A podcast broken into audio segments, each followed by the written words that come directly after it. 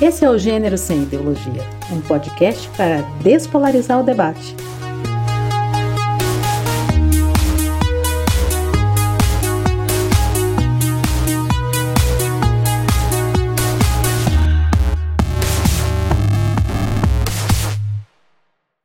Oi! Tudo bem, pessoal? Sou eu própria quem vos fala, Jeze. Lindos, lindas e lindes. Esse é o Gênero Sem Ideologia, um podcast para despolarizar o debate. Fruto de um projeto de extensão universitária da Unesp Campus Bauru.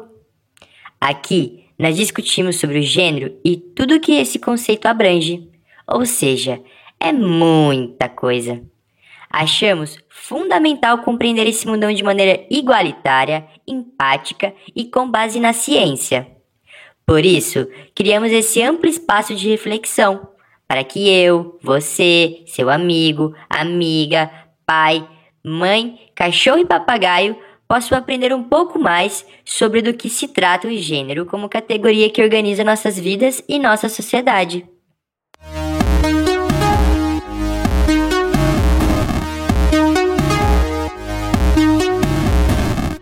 E aí, pessoal, tudo bem?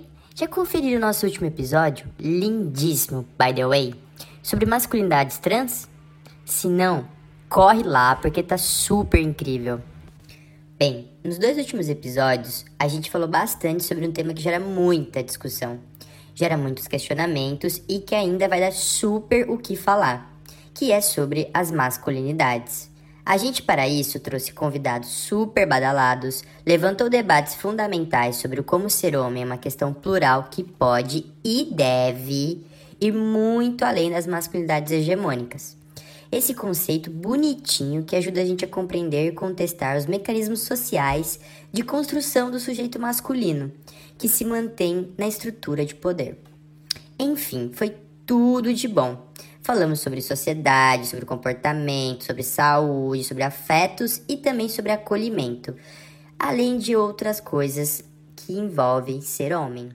Foi fantástico mesmo, Jéssica, você tá certíssima. Teve muitas falas de potência que tem que reverberar por aí e fazer a galera que nos ouve repensar um pouco sobre as relações de gênero e como a gente pode desconstruir o que é dito muitas vezes como, entre aspas, verdade, para construir coisas novas, melhores.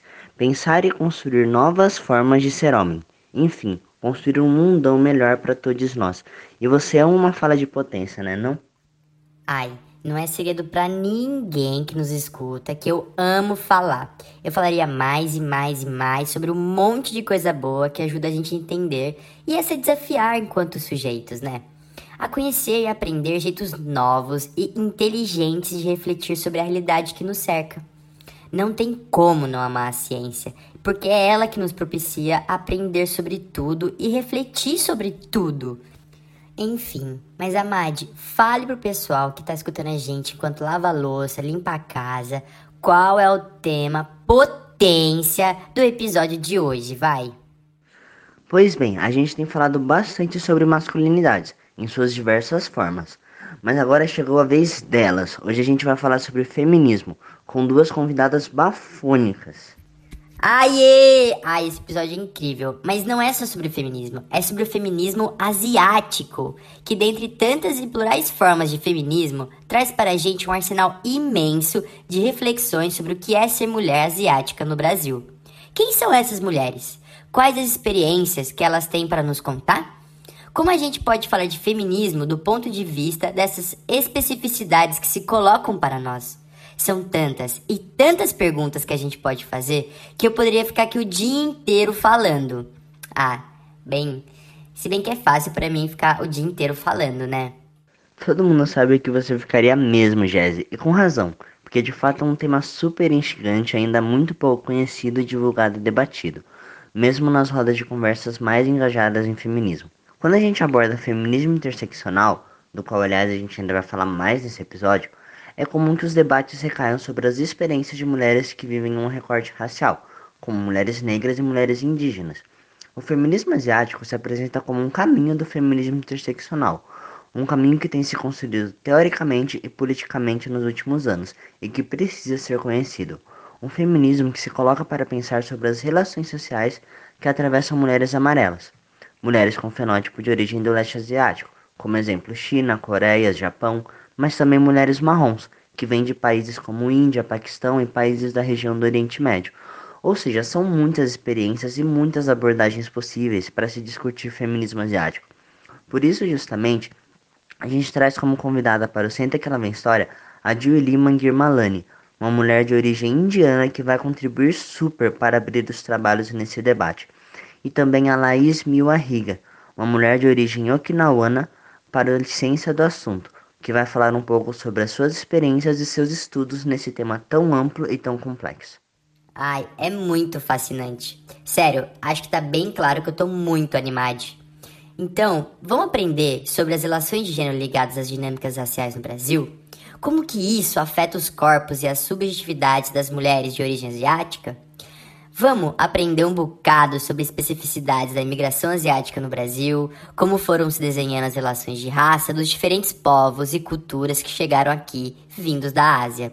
A gente vai falar também sobre autorreconhecimento, sobre acolhimento, sobre formas de lutar para curar tantas feridas coloniais e construir um feminismo que busca equidade de gênero, fim das diversas formas de violências que afetam os corpos, as vidas e as culturas de tantas mulheres. Eu tô emocionada, pessoal. E você aí que tá escutando tudo, fica ligado, para de pintar a unha, de lavar a louça e senta que lá vem história.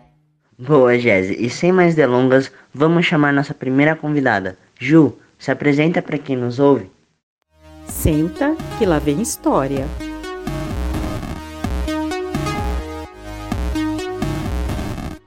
Oi, gente, muito obrigada pelo convite. Eu tô muito, muito feliz de estar aqui. Meu nome é Juíli Mangirmalani, eu sou a primeira geração de indo-brasileiros aqui. Eu nasci em Manaus, cresci em São Paulo, moro aqui até hoje. Minha família materna é toda manauara, mas minha família paterna é inteira indiana. É, eu me enquadro dentro do feminismo asiático nesse quesito. Eu tenho 31 anos, é, me formei em audiovisual, fiz mestrado também na área e trabalho com isso hoje em dia na área de produção de arte e objetos. Tenho um interesse ali na, em paralelo por psicologia e quem sabe eu siga para essa área também. Mais alguma coisa? Caramba, que incrível! bastante repertório e bastante coisa. Senta que lá vem bastante história mesmo. Obrigado, obrigado, Julie. É... Então vamos já começar com as perguntas. É... Com a gente um pouco sobre como foi a sua percepção e o seu autorreconhecimento como uma mulher asiática e mais, espe mais especificamente da diáspora indiana. Assim, como foi esse processo de construção identitária para você? De que formas é, ele se torna um ponto de virada na sua trajetória de vida, assim?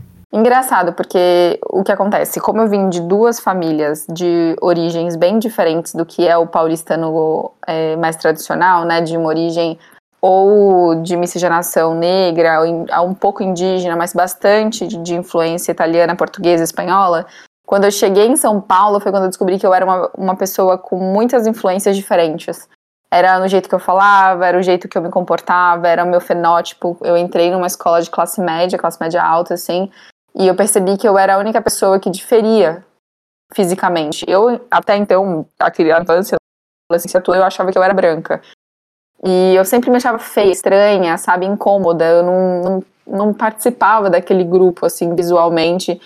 Sempre fui muito mais fininha, mais magrela, mas também com muitos pelos, uma um olho, o formato do meu olho, ele é um pouco diferente, o nariz, o tom de pele, inclusive. Então eu ficava assim, nossa, é, eu me sentia muito feia, o patinho feio. E isso eu acho que foi um dos primeiros grandes momentos de, no, de percepção de que eu tinha uma noção diferente de raça, mas não era racionalizado, sabe? Tava ali explícito, mas eu não entendia ainda. E conforme algumas coisas da minha vida foram aparecendo, assim, durante a fase da, de infância, eu tinha muita, muita vivência com a minha família na época, quando eu estava em Manaus, com a parte indiana, porque lá tem uma pequena migração da mesma origem do meu pai. Então eu ia para as festividades, eu tinha as roupas características. Quando eu vim para São Paulo, a gente se isolou muito da cultura indiana em si. Então eu fiquei um pouco mais alienada no mundo paulistano classe médio branco. E aí depois, quando Mas assim, é engraçado porque nunca é 100% vazio, né? Você chega em casa, tem a cultura do seu pai ali. Tem pequenas noções de morais implícitas, tem a gastronomia, tem o cheiro. Minha mãe, por mais brasileira que fosse, ela abraçou muito a culinária indiana, então ela sempre fez muita comida indiana em casa. Então aquele cheiro da, dos masalas, né, das pimentas estava lá sempre implícito. A decoração da minha família na casa dos meus pais é, tem muitas coisas indianas, quadros, tapeçarias, bonequinhos, coisinhas feitas em cobre e ouro. Então, eu acho que estava ali, eu naturalizava, porque era a única noção de verdade que eu compreendia, que eu tinha. Mas quando eu ia na casa dos meus amigos e percebia que até a arquitetura das coisas, assim, da família, a noção de estilo, de gosto, era muito diferente. Então, eu acho que ter a mistura entre uma cultura amazonense e uma cultura indiana sempre me deixou meio deslocada. Agora, a minha percepção sincera que abriu minha cabeça foi quando eu tinha 15 anos. Meu pai, assim, né, tem aquela, aquela cultura da festa de 15 anos, da qual eu não ia participar, não, não queria de jeito nenhum, porque, enfim, eu era me sentia realmente muito patinho feio, tinha uma questão da minha sexualidade que eu não estava explorando ainda, então eu não queria participar de um negócio que me centralizava em uma festa, sabe? E aí meu pai falou assim, tá, se você não quer uma festa de 15 anos, você quer uma viagem, eu vou ter que visitar seu tio por causa da saúde da minha avó, tava meio debilitada, e eu posso te levar comigo. E aí eu faria uma viagem internacional, que eu não tinha tido oportunidade ainda, para visitar meus parentes que moravam nos Estados Unidos e Nova Zelândia, e eu era uma criança nerd que amava, tipo, cinema desde sempre. Então eu falei, nossa, é a chance de eu visitar, tipo, estúdios, conhecer os cenários do Senhor dos Anéis, umas coisas assim. Era a minha imaginação na época. E aí eu falei, então quero. E eu fui. E aí chegou lá, todos os lugares que eu fui para visitar minha família, foi tão rico assim em cultura indiana, em compreensão de universo, para até entender da onde meu pai estava vindo com aquelas intenções, moralidades, formas de colocar a vida. E aquilo foi um abraço, porque eu rejeitava a Índia. Eu tinha vergonha do meu nome, do meu sobrenome, que é muito carregado. Tudo que eu aprendia na escola era negativado sobre a cultura indiana. Sempre aquele olhar da alteridade como uma forma de hierarquia, sabe? Tipo, ah, a gente tá melhor que eles, olha o que, eles fazem com as mulheres, olha como funciona a higiene lá. E então, quando eu conheci minha família, nossa, foi humanizar toda uma nova perspectiva e, e foi quando eu falei, nossa, eu quero ser indiana também.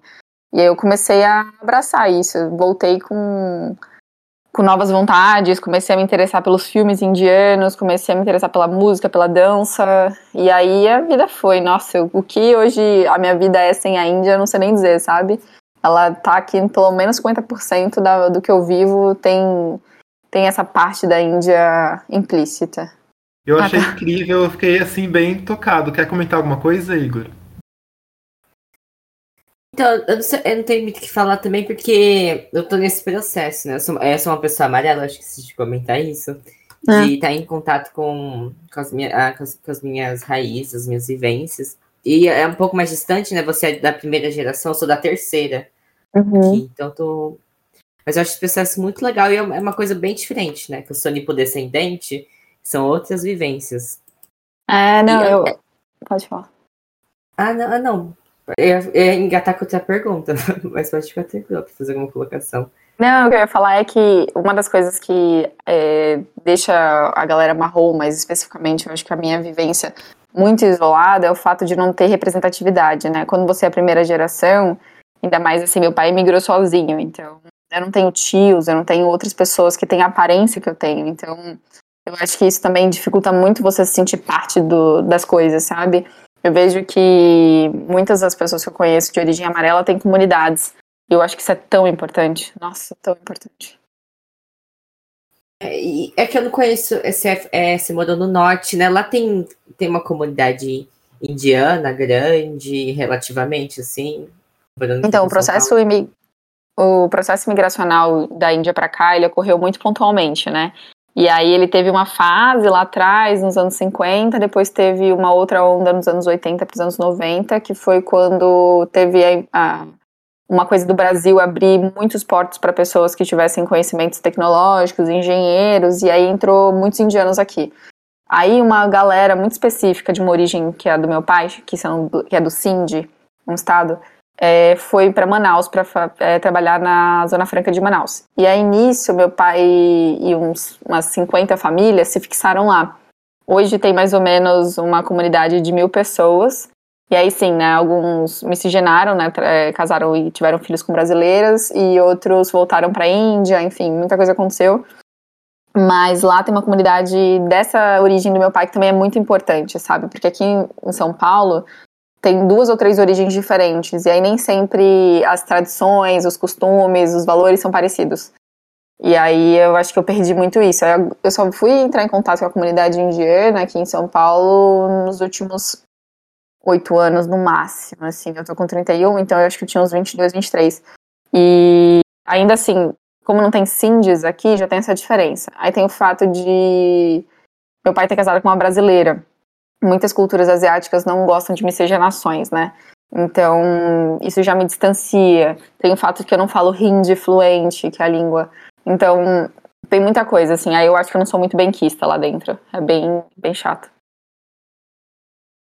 É, acho que seria legal também, até para o público de casa, eu também eu sou bem leigo. A diferença entre é Hindi e Panjari, você falou? Desculpa se eu estiver falando errado. Então, é? o, as etnias, né, os grupos étnicos, é, aí tem os Sindhis, que é S-I-N-D-H-I-S, aí Punjabis, aí tem outros, tem de todos, é quase como se fosse por estado. Agora, o, que, o Hindi é a língua falada, é o idioma. Entendi. Eu tenho mais, uma, mais algumas colocações para fazer, mas acho que encaminhar nas próximas perguntas. Acho que você pode dar sequência já, Luiz. Bom, então, gente, super aprendizado aqui. Eu acho incrível a gente poder conversar e aprender ao mesmo tempo. Mas enfim, conta um pouquinho pra gente, Ju, é, sobre como foi o seu encontro com o feminismo asiático, né? Quando e como que começam as mobilizações com esse recorte específico do feminismo e como ele tem se desenvolvido aqui no Brasilzão? Quais têm sido os debates levantados e como você tem participado deles? É, eu me, eu me entendi. Não, deixa eu começar do zero. Eu me entendi feminista é, ainda mais cedo, mais jovem, com na transição do colégio para a faculdade eu acho que esse debate de questões sociais e pautas de gênero, raça, classe, tudo isso que hoje em dia está muito mais fácil de ter acesso, na minha época só foi aparecer mais perto da faculdade, sabe? Eu já eu sou da geração dos 30 anos agora. Então, o feminismo, quando eu fiz uma faculdade de humanas, né, o audiovisual, era uma coisa já bem debatida, estava no discurso, estava nas, nas reflexões ali. Então, eu entrei de cabeça, achei que fazia muito sentido. É quase sair de uma caverna quando você percebe o mundo estruturado da forma patriarcal, capitalista, é tudo que a gente vive, né? E, e ainda assim, é, aquilo me, é, me foi suficiente por um tempo só. E aí, quando eu comecei a perceber as pautas das, das feministas negras surgindo, e eu fui começando a entender o porquê da diferença e da necessidade de diferenciação, eu comecei a perceber que também o feminismo branco não me cabia 100%. Ele, obviamente, abria portas, reflexões incríveis, mas não tratava das minhas questões ligadas à raça. E aí isso foi me deixando meio desconfortável com o tempo. E quando eu comecei a ter mais contato com a minha família estrangeira, né, quando eu tive que ir viajar mais vezes, quando eu tinha entre 20 e 24 anos, eu visitei minha família mais vezes, fui em casamentos, fui para a Índia, fiz várias viagens muito importantes e aí eu percebi que também que existia essa demanda de falar de imigração, de falar da questão asiática, de entender umas pautas que são realmente fechadas a esses, a esses grupos, né, asiáticos. E aí eu tava no Facebook na época, né, que quando ele ainda era grande, ainda era uma grande comunidade, eu procurei sobre feminismo asiático e caí na Lotus, que na época era um grupo fechado, ainda tinha, tava começando assim, em 2016, e aí, quando eu entrei lá, tinha várias meninas amarelas, né? Que são. Vamos explicar, né? O amarelo são pessoas que têm origem leste asiática. Aí nisso se enquadra japonesas, chinesas, coreanas, taiwanesas, enfim. Tem um grupo mais ligado ao leste. E quando você fala marrom, é mais ligado ao Oriente Médio, à Índia, ao Sudeste Sul-Asiático. E, e aí eu mandei uma mensagem falando assim: Oi, gente, eu não sei se esse grupo é, é aberto para todas as etnias asiáticas, mas eu estou procurando muito um feminismo que me caiba. E aí, na mesma hora, a Carolina Ricali, Caroline Ricali, me mandou mensagem falando assim: Nossa, é... eu não tinha parado para pensar que existe toda essa diversidade, é verdade, vamos tomar um café, almoçar e conversar. E foi, nossa, foi um, uma mudança, assim, de. Eu virei meu barquinho para isso e segui nessa direção. E a gente se encontrou, assim, em almas. A gente entendeu que é uma militância que precisa andar junta, precisa ter uma pauta antirracista, precisa entender quais são as diferenças hierárquicas de, de posição social no Brasil. Então, para mim, foi, foi assim, 2016 para 2017. E desde lá, muita coisa mudou. Em 2016, ninguém falava de feminismo asiático no Brasil. Hoje em dia, a gente vê que ainda é um foguinho bem pequenininho, mas que está cada vez crescendo mais em, em universidades, em redes sociais. Você vê coletivos artísticos, você vê coletivos de ativismo mesmo, em mudanças mais políticas e estruturais, a gente vê mais necessidade de discussão nas mídias. Então, eu não digo que começou ali somente em 2016, eu acho que é uma onda que está vindo mundialmente, mas o Brasil demorou muito para perceber que a Ásia é uma questão também, né? Porque hoje em dia, quando a gente fala de raça, a gente não pensa branquitude jamais, porque é como se não existisse, mas a gente liga muito a negritude e os indígenas. Então, quando a gente lembra que existem outras, e ainda mais o Brasil que abraça, né, tipo, muitas comunidades asiáticas diferentes, São Paulo tem uma grande imigração chinesa, coreana, e é a segunda maior imigração, ou a primeira maior imigração japonesa do mundo, sabe? Como que isso não virou ainda uma pauta? Então, e árabe também, né? Se a gente for falar das questões marrons, mas aqui eu quis trazer mais o que para todo mundo dentro do senso comum é asiático, né? Mas também a maior imigração árabe é em São Paulo, assim, sabe? Então, não no mundo, eu, não tenho esse, esse dado, mas uma das maiores migrações que existem no Brasil é árabe. Então, é, é muito engraçado, né? Demorou tanto. Nossa, de fato. E realmente, quando a gente para para pensar nos números da imigração no Brasil, a gente se assusta com como pode os debates não estarem sendo feitos há muito mais tempo, assim, com certeza. Então eu vou seguir, porque as próximas perguntas têm muito a ver com isso que você fala. Acho que a gente até vai destrinchar um pouquinho esse assunto, né? Seguindo nesse passo, queria que você falasse mais um pouquinho pra gente sobre o papel do feminismo asiático como uma vertente do feminismo decolonial, do feminismo interseccional, e como essa vertente do feminismo se enquadra e dialoga com outros feminismos, né? Especialmente os feminismos racializados que a gente estava falando, como os feminismos negro e indígena, né? Como que se dá essa articulação no campo da luta política e no campo acadêmico também? De que formas se dá essa solidariedade antirracista? Eu acho que quanto mais o tempo vai passando e mais a gente vai entendendo a pluralidade social que a gente vive, mais a gente entende a necessidade de locais diferentes de fala, de conversas que precisam ser trazidas de outras vivências, né? Então, antes, quando a gente tinha um grande guarda-chuva feminista, a gente percebeu que ele abarcava principalmente uma elite branca. E quando a gente vai percebendo, conforme os últimos, né, as últimas décadas, desde que existe esse levante muito grande das feministas negras, a gente percebe que existe uma coisa muito forte que é a raça e a classe, e que elas estão imbricadas, e o feminismo interseccional ele ganha força nesse momento que a gente percebe que nós não somos as mesmas, não é porque você é uma mulher ou que você, ainda mais, né, o que é ser mulher, né, o que que cada compreensão disso já é uma coisa muito grande. Mas o como todas as suas composições sociais é, te colocam em hierarquias diferentes de outras. Como uma pessoa que, por exemplo, fala da metrópole tem um poder diferente de alguém que fala de um lugar que mal chega à internet ou luz. Então tem muita coisa que precisa ser colocada num, num debate. E nessa, à luz dessa, dessa reflexão, eu acho que a necessidade de um feminismo asiático é, é também trazer e dar voz a, e dar abrir reflexão política, social, estrutural para esses grupos dentro do feminismo asiático que precisam trabalhar pautas intrínsecas, que é, é o que a gente tem falado, a, a, a compreensão de migração, de, do, das relações sociais que foram instauradas aqui, após a imigração, né? O que, que era esse corpo nesse lugar que não é o, o seu habitat, né? Então, como foi a recepção disso? Qual, como foi feita essa migração? Tem gente que veio em refúgio, tem gente que veio para suprir mão de obra escrava, tem gente que já veio num sistema mercadológico, então tinha poderes diferentes. E isso estrutura na, no quesito de criar raiz dentro da sociedade brasileira de forma diferente. Qual que é a autoestima desse ser humano que chega num país como o Brasil e é colocado como um outro num sentido de negatividade? No sentido de, tipo, é, o ser a ser evitado, ou a cultura tão complexa que você não quer compreender, ou você vira tão exótico que você vira um mercado que você vai lá, compra e depois fala, e comia comida japonesa e é isso, sabe? Tipo, como que isso é, é dentro de. é construído em camadas sociais de diferenciação com, com a branquitude.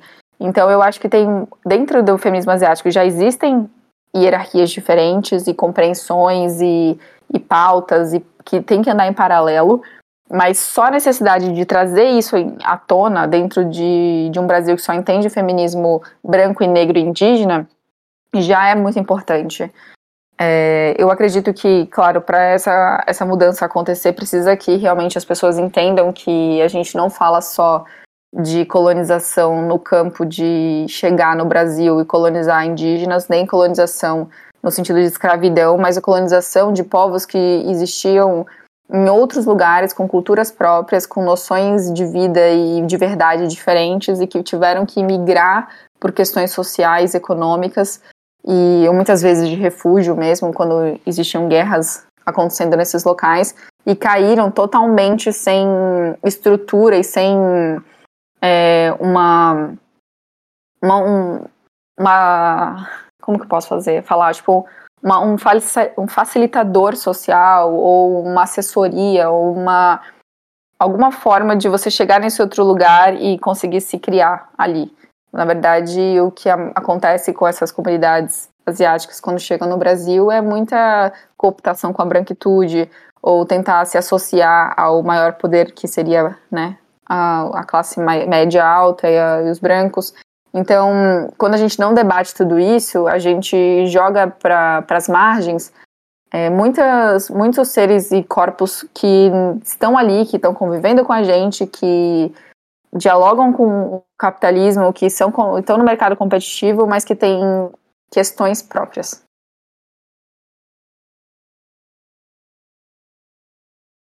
Nossa, maravilha. Obrigado super pela resposta, sim. Igor, quer comentar algo? Eu acho legal da fala da Ju é que ela traz essa historicidade que é muito importante para a gente compreender né, esses fenômenos e a gente também olhar para o nosso sistema econômico. Acho que ela colocou muito bem. Eu acho que, é, é, já dando gancho para a próxima pergunta, Liz, eu acho que antes da Ju responder, você pode até engatar, mas eu acho legal falar sobre, não só sobre o passado, também a gente também vê no no presente como essas identidades são recontadas, né? Porque, por exemplo, é, corpos amarelos hoje tem uma grande mudança do, desses últimos anos, para cá pelo fenômeno do K-pop e mais antigamente por causa dos animes, né? São culturas que são que eram mais consumidas, a, apesar de a gente poder entrar numa discussão de ser talvez um, um fetiche, é, enfim, acho que a, a gente pode falar bem. E tá, isso é a parte de pessoas japonesas, chinesas ou coreanas, né? Falando do leste asiático. Mas como você acha que é a representação social e como que é a identidade de pessoas marrons e até indianas são postas na atualidade, né? Como que você acha que foi ressignificado e talvez, não sei se você pode falar também do processo, de como eles eram vistos, de como você se via e como que, quais são as possibilidades de existir que você enxerga hoje. Eu acho, inclusive, que essa pergunta emenda bastante com a próxima pergunta que eu ia fazer. Então, acho que eu vou fazer ela de uma vez e a gente acaba reunindo todas as perguntas numa grande pergunta só que trata de uma mesma coisa, que é uma coisa super importante, né? Que é essa questão da mediação de experiências, assim, né? Porque geralmente, quando a gente faz menção a pessoas asiáticas, a mulheres asiáticas, a gente costuma chegar naquele imaginário do fenótipo amarelo, que é uma coisa que a gente já estava comentando aqui sobre, que é aquele fenótipo típico de mulheres do leste asiático, sobretudo Japão, China, Coreias, como já foi falado, que tem uma grande população aqui no Brasil, Né? Então, nesse sentido, como o feminismo asiático tem problematizado essa questão e como tem sido essa mediação de experiências e das experiências de tantas mulheres asiáticas de tantas origens diferentes? Também, eu acho que é uma coisa que a gente pode pensar imbuída a essa pergunta que o Igor coloca. Tá, começando pela, uh, pelas perguntas que o Igor colocou aqui tanto o anime quanto o K-pop, eles são projetos, né, de estado tanto da Coreia do Sul quanto do Japão, porque teve esse momento, né, da, de grande exportação desses produtos. Por exemplo, o anime é uma coisa que foi muito consumida na América do Norte e do Sul, na, nos anos 90 e anos 2000. E isso tem uma repercussão, com certeza, na nossa consciência do que, que é o desenho animado, o que, que é as relações mais é, entre. Porque é isso, quando, por exemplo, o mangá e o anime, ele tem caráter infantil, mas também tem a opção mais adolescente, mais adulta. E isso ensina a gente, influencia a entender a, como funciona a sociedade, né, de alguma forma, por mais que você saia na rua e seja outra coisa. Mas é uma influência na nossa consciência. E o Japão exportou muito isso por uma fase. E eu acho que o fato da gente ter uma grande comunidade colônia japonesa, principalmente em alguns lugares mais pontuais do Brasil, mas ao todo no Brasil, isso influencia muito a nossa relação com, com a cultura de outra pessoa, com uma cultura além da, da brasileira, né? E o K-pop agora tá bombando, mas também é um projeto, assim, se você vê, tipo, o BTS e as meninas lá, esqueci os nomes todos, mas são conhecidas mundialmente, tanto a ponto de estar tá na ONU, sabe? É muito louco isso, mas é muito legal pensar que existe essa troca. E tudo isso é, cai no lugar que eu vou responder sobre o contemporâneo. Hoje em dia, né, com o grande advento da internet, da globalização, das trocas mais é, imediatas, das, do mercado consumidor e, da, e do mercado é, produtor, está tão ligado em grandes capitais, em grandes é, em ciclos né, que demandam e trocam mais rápido. Hoje em dia a gente fala de Estado-nação num lugar muito mais é, abrangente, mais aberto. Por mais que a gente tenha os nossos fechados com as nossas regras e políticas, a gente agora está tudo muito interligado nesse processo de globalização. Então, quando a gente encontra né, a diversidade, a gente tem muito mais opção de, de tanto ver o que está fora do nosso ciclo social, dali daquelas 10 pessoas que a gente convive quase todos os dias, com o que está sendo produzido lá fora o fato da gente ter muito mais é, filmes e séries com cada vez mais pautas sociais e mais multiplicidade né, de etnias e outras questões sociais nessas séries e filmes, o fato de da gente agora é, seguir pessoas, né? Então, antigamente a gente tinha poucos, é, não poucos, mas a gente tinha é, entretenimento mais pontual. Hoje em dia a gente escolhe por tanta é, tanta oferta que tem, não só tanta demanda, mas também muita oferta. E é isso, a gente hoje em dia, você escolhe se você quer seguir influencers de qualquer etnia, de qualquer pauta. Você, se você tá ligada na internet, você tem o poder de estar tá nesse lugar, você consegue. Então, hoje a gente tem, eu consigo, aqui no Brasil, conhecer várias pessoas indianas do mundo todo, coisa que se eu tivesse a mesma idade 30 anos atrás, eu não teria nunca essa possibilidade. Eu estaria sempre mais refém ao que eu consigo encontrar ali onde meu braço alcança. Hoje em dia a internet te abre espaço para muita coisa, ainda mais se você consegue, ainda, é, enfim, ter o intercâmbio da língua. Mas é, o que eu acredito hoje das pautas é que elas estão crescendo mundialmente, as pautas sociais e de identidade, por causa disso. Se a, essa é uma questão que, tá, que vem às vezes do norte global, a gente trabalha de forma diferente aqui no sul global, mas ainda é uma influência lá de cima. Por que, que o Black Lives Matter funcionou para o mundo todo? Apesar de ser, tipo, ter seu início ali nos Estados Unidos. Ou porque quando alguma coisa muito horrível acontece na Índia de feminicídio, o mundo inteiro às vezes tem um contato com isso. Ou ataques terroristas e assim vai. Tipo, tudo isso influencia a economia mundial, sabe? Tanto de consumo quanto de perspectivas, quanto de política. Eu acho que é meio que indo por esse caminho. Engraçado, né? Porque antigamente, antes da internet, antes dessa da gente ter acesso a tanta coisa ao mesmo tempo, o nosso primeiro contato com culturas estrangeiras normalmente assim acontecia através do colégio, do ensino de base. Então, como é formado essa compreensão e como ela é passada adiante para crianças e adolescentes, influenciava muito como a gente ia lidar com isso, né? Além do, do que a família propunha a essas pessoas. Mas hoje em dia a gente tem tanto acesso a tantas coisas que eu acredito que o imaginário sobre culturas estrangeiras ao todo, ela tem sido muito, muito mediada pelo, pelos produtos em alta. Seja de Netflix, seja novelas, seja filmes, seja é, a, a, a cadeia de streamings, né? Mas eu acho que hoje em dia, se a gente está trabalhando com uma classe média que tem acesso a, a esses lugares assim de consumo, eu acho que está sendo mediada por aí. Então eu acho que também tem uma abertura você compreender se você tiver curiosidade e você mesmo ir atrás e pesquisar. Então muitas vezes é, eu conheço cada vez mais pessoas que conhecem um pouco de cultura indiana por uma coisinha ou outra que eles viram no, em grandes projetos, tipo Eu Nunca, da Netflix. Ou que tem cada vez mais escolas de yoga que ah, difunde um pouco a cultura indiana, apesar de muitas vezes fazer um serviço, mas de alguma forma faz esse tipo de difusão. Então, eu acho que hoje em dia a gente tem mais contato com essas culturas estrangeiras através daí. Mas a gente tem que lembrar sempre, né, que a gente só fala de, dessas pautas quando a gente tem mais representatividade ao redor. Então, é muito mais fácil hoje em dia, por exemplo, as pessoas no Brasil terem conhecimento de uma cultura mais japonesa do que uma indiana, porque tem mais representatividade, tem mais expressividade na nossa culinária, na nossa compreensão de, de eventos e rituais, porque tem sido mais passado, né? Tem uma troca maior, um canal de troca maior. Mas ainda assim, eu acho que vai muito do da de qual é o recorte dessa pessoa, né? Se é uma pessoa que tem mais abertura social, é uma pessoa que tem uma troca econômica maior, é uma pessoa, é, é muito difícil, né? Quando a gente fala, porque eu consigo, com 30 anos, perceber um mundo diverso. Mas quando você vai conversando com outras pessoas, com uma cabeça que às vezes é muito mais fechada, às vezes mesmo na mesma classe social, mas uma pessoa que não tem interesse em conhecer o outro, ou qual a compreensão daquela pessoa é tão minimalista, que é engraçado.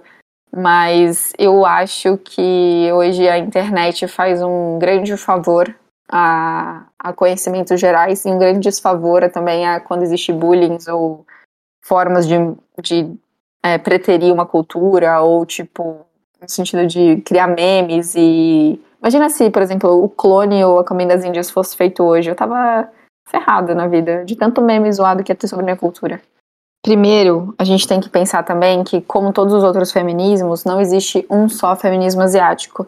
Então, quando eu entrei para essa onda de, de reflexão e contribuição também, existia poucos grupos coletivos, enfim, que estavam refletindo sobre isso. E a Lotus, que é a que eu tenho mais conhecimento, tinha uma abertura muito grande para falar sobre a questão da interse interseccionalidade interna da própria questão feminista asiática. Então, a questão marrom, por exemplo, era uma coisa sempre debatida, sempre trazida. Existia muita, muito interesse das pessoas amarelas por essas questões, entender e também ter esse lugar de múltiplas, múltiplos locais de fala, né? Mas conforme as coisas estão crescendo e quanto mais pessoas, por exemplo, amarelas conseguem se compreender parte de um movimento, é, múltiplas vozes estão surgindo e nem sempre a questão marrom está indo no mesmo caminho. Existe uma dificuldade muito grande de pessoas marrons se entenderem marrons, acima de tudo. O fenótipo é muito diferente, né? Eu acho que pessoas do leste asiático, pessoas amarelas, elas são diferenciadas muito facilmente visualmente, assim, pelo fenótipo, enquanto as marrons tiveram uma cooptação e uma assimilação tão forçada com a branquitude que muitas vezes você não consegue perceber que uma pessoa árabe não é branca, a não ser que isso seja muito expressivo. E muitas vezes, né, existe uma grande, enorme migração árabe para São Paulo, que isso se compreende branca porque veio de dentro de um sistema cristão para cá. Então, existe até pessoas que falam, né, que árabes são quase nudes, assim, porque eles se passam por branco facilmente, mas não são brancos. E então existe uma dificuldade muito, muito grande, sincera, da, das pessoas marrons se conseguirem trazer a, pautas, a pauta asiática marrom fechadas a elas. Existe hoje em dia né, um feminismo islâmico muito forte no Brasil, tem algumas influências incríveis falando disso. Foca muito ainda na questão religiosa, mais do que na questão racial. É, enquanto a Amarela está fazendo um grande movimento já de trazer a pauta de raça acima ou em paralelo a religiões que sejam. Então eu acho que conforme essa, essa discussão de raça tem aumentado no Brasil, mais coletivos vão surgir, mais é, canais no YouTube, mais influencers né, no Instagram. E como a gente tem realmente um número gigante, né, de, em comparação de amarelos com marrons, a, a probabilidade, a porcentagem de ter mais amarelas falando sobre isso é enorme. E a gente tem uma tendência a individualizar, né, e protagonizar muitas coisas. Então, se não tem pessoas marrons se colocando, entrando no jogo, os amarelos vão, vão trazer para eles, mas não no sistema de disputa, mas no sistema de tipo, é meu local de fala, é só isso que eu posso falar, eu só posso falar do que eu conheço. Então, nenhum amarelo vai querer trazer a pauta marrom, a não ser que seja numa forma mais explicativa, né, de falar, olha, existem todas essas Ásias, ou de é, apontar, né, para essa pluralidade, mas dificilmente ter o poder de fala de discussões próprias. Então, eu acho que está nessa dificuldade. Tem pouca gente marrom falando das suas questões, e, o, e para mim o mais difícil é que eu sou uma das poucas indianas que fala disso. Eu conheço três mulheres indianas dessa juventude, né, que tá, tá de pautas sociais num sentido mais político, que se expressam na internet. O resto ou não é não não tem essa relação com, com pautas sociais, ou são pessoas que são muito jovens ainda, estão crescendo indianas agora no Brasil, que são é que a imigração indiana é muito recente, muito pequena. Então tem muita criança agora de 12, 13 anos indiana, né? Então agora que elas vão começar a pensar nisso. E as mais velhas que muitas vezes nem se misturam, né? Porque como a comunidade indiana, como quase todas as asiáticas de primeira geração, uma grande dificuldade de se misturar com a população brasileira. Então isso também não é trazido, porque é mais fácil eu, sendo indo, indo brasileira, falar sobre isso do que uma pessoa que migrou. A pessoa, tipo, meu pai falar sobre isso, porque ele tá mais preocupado em entender a cultura e saber jogar o jogo do que refletir sobre ela. E para mim não, como eu já trabalho com essas duas forças muito grandes do que é ser brasileira, mas com ascendência indiana, é mais fácil para mim refletir. E assim vai conforme as gerações vão passando. Hoje em dia, inclusive, eu acho que é mais fácil essa discussão mundial acontecer, porque já faz pelo menos uma ou duas gerações que as, as comunidades imigraram, né? Então tem muitos indianos nos Estados Unidos, muito muitos indianos no mundo todo, quase, menos na América do Sul. Então lá fora isso já avançou muito, do mesmo jeito que aqui é, vai ser, vai avançar muito mais rápido para os amarelos, porque tem muito mais coisa a ser discutida, já tem muita coisa estruturada, tem muita coisa que dá tem pano para ser olhada de uma forma reflexiva e política, sabe? Caramba, que incrível. Eu acho que é um privilégio da gente aqui do gênero sem ideologia, tanto aprendizado, sim. Eu acho que é muito construtivo para quem nos ouve também, principalmente. É, dentro de uma lógica antirracista, né, de, de como a gente se coloca no mundo, a gente sabe muito bem que a questão asiática, ela permeia um, um espaço entre a branquitude, que tem todo o poder né, atual de resquícios pós-colonizadores e todas as pautas de massacre indígena e de tudo que foi tão bizarramente colocado pós-escravidão com os povos negros.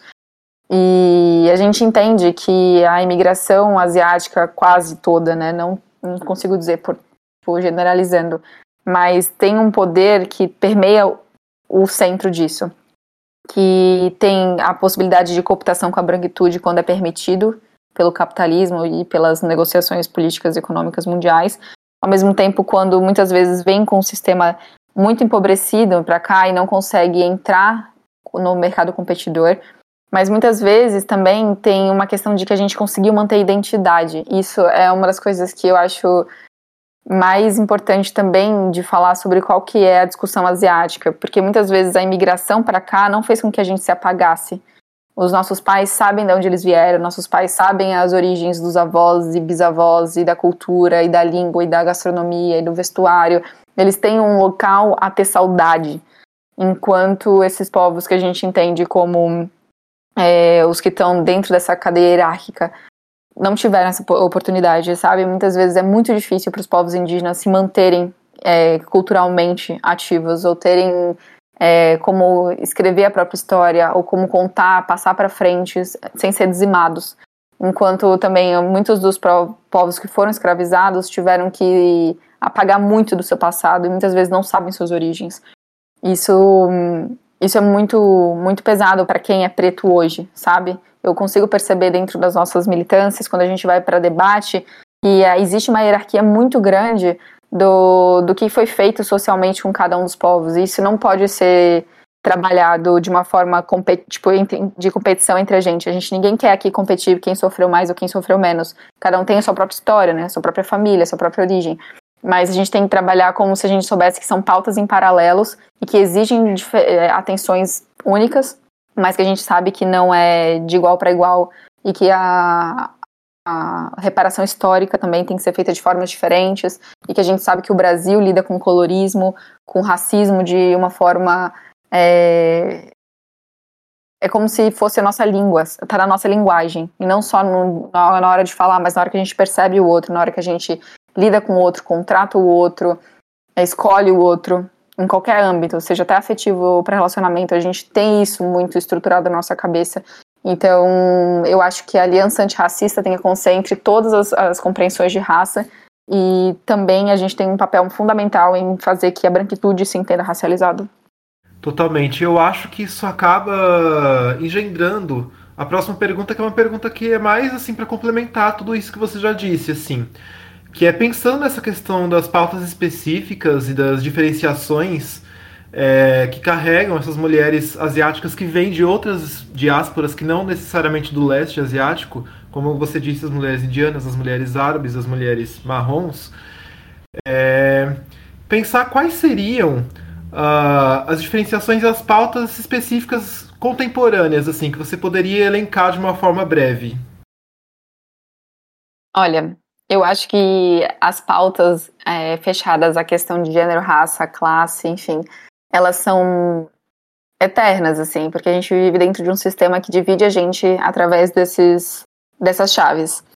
Mas eu acho que o principal agora, que isso virou uma questão à tona, uma questão que está cada vez mais, tanto na, na academia, quanto na política, quanto na mídia, é entender o processo de, de compreensão de imigração. Eu acho que a gente tem que tratar sobre colonização. A gente não fala disso como se fosse mais uma das chaves. Porque quando a gente fala de gênero, pra gente que está aqui né, agora ouvindo, entendendo e que gosta desse assunto, a gente entende o que significa gênero, a gente entende o que significa raça, a gente entende o que significa. É, espero que muita gente, o que é classe social. Mas é, a gente não fala de colonização. E como isso determina quem pode, quem não pode, quem anda, quem não anda, quem atravessa a fronteira, quem não atravessa, ou o que, que significa, o que, que aconteceu nesses processos colonizadores, para tudo se formar como é formado hoje, sabe? Eu acho que uma das grandes pautas é essa, assim. Eu acho que entender que dentro da Ásia existe também é, considerações econômicas políticas próprias. Por exemplo, a gente, não sei se é de senso comum que o Japão foi um grande império lá, que ele também foi um grande colonizador da Ásia. Ao mesmo tempo que eu não sei se as pessoas entendem que a, a colonização britânica na Índia interferiu tão grande estruturalmente lá que hoje em dia a divisão entre Paquistão, Índia, Sri Lanka, Caxemir, etc., é feita de uma forma tão desorganizada e tão cheia de guerra por causa de uma colonização britânica. E que hoje em dia a gente lá dentro se odeia. Eu, tipo, vejo assim minha família e pessoas que eu conheço hindus, indianas, odiando paquistaneses quando há 50 anos atrás viviam em harmonia.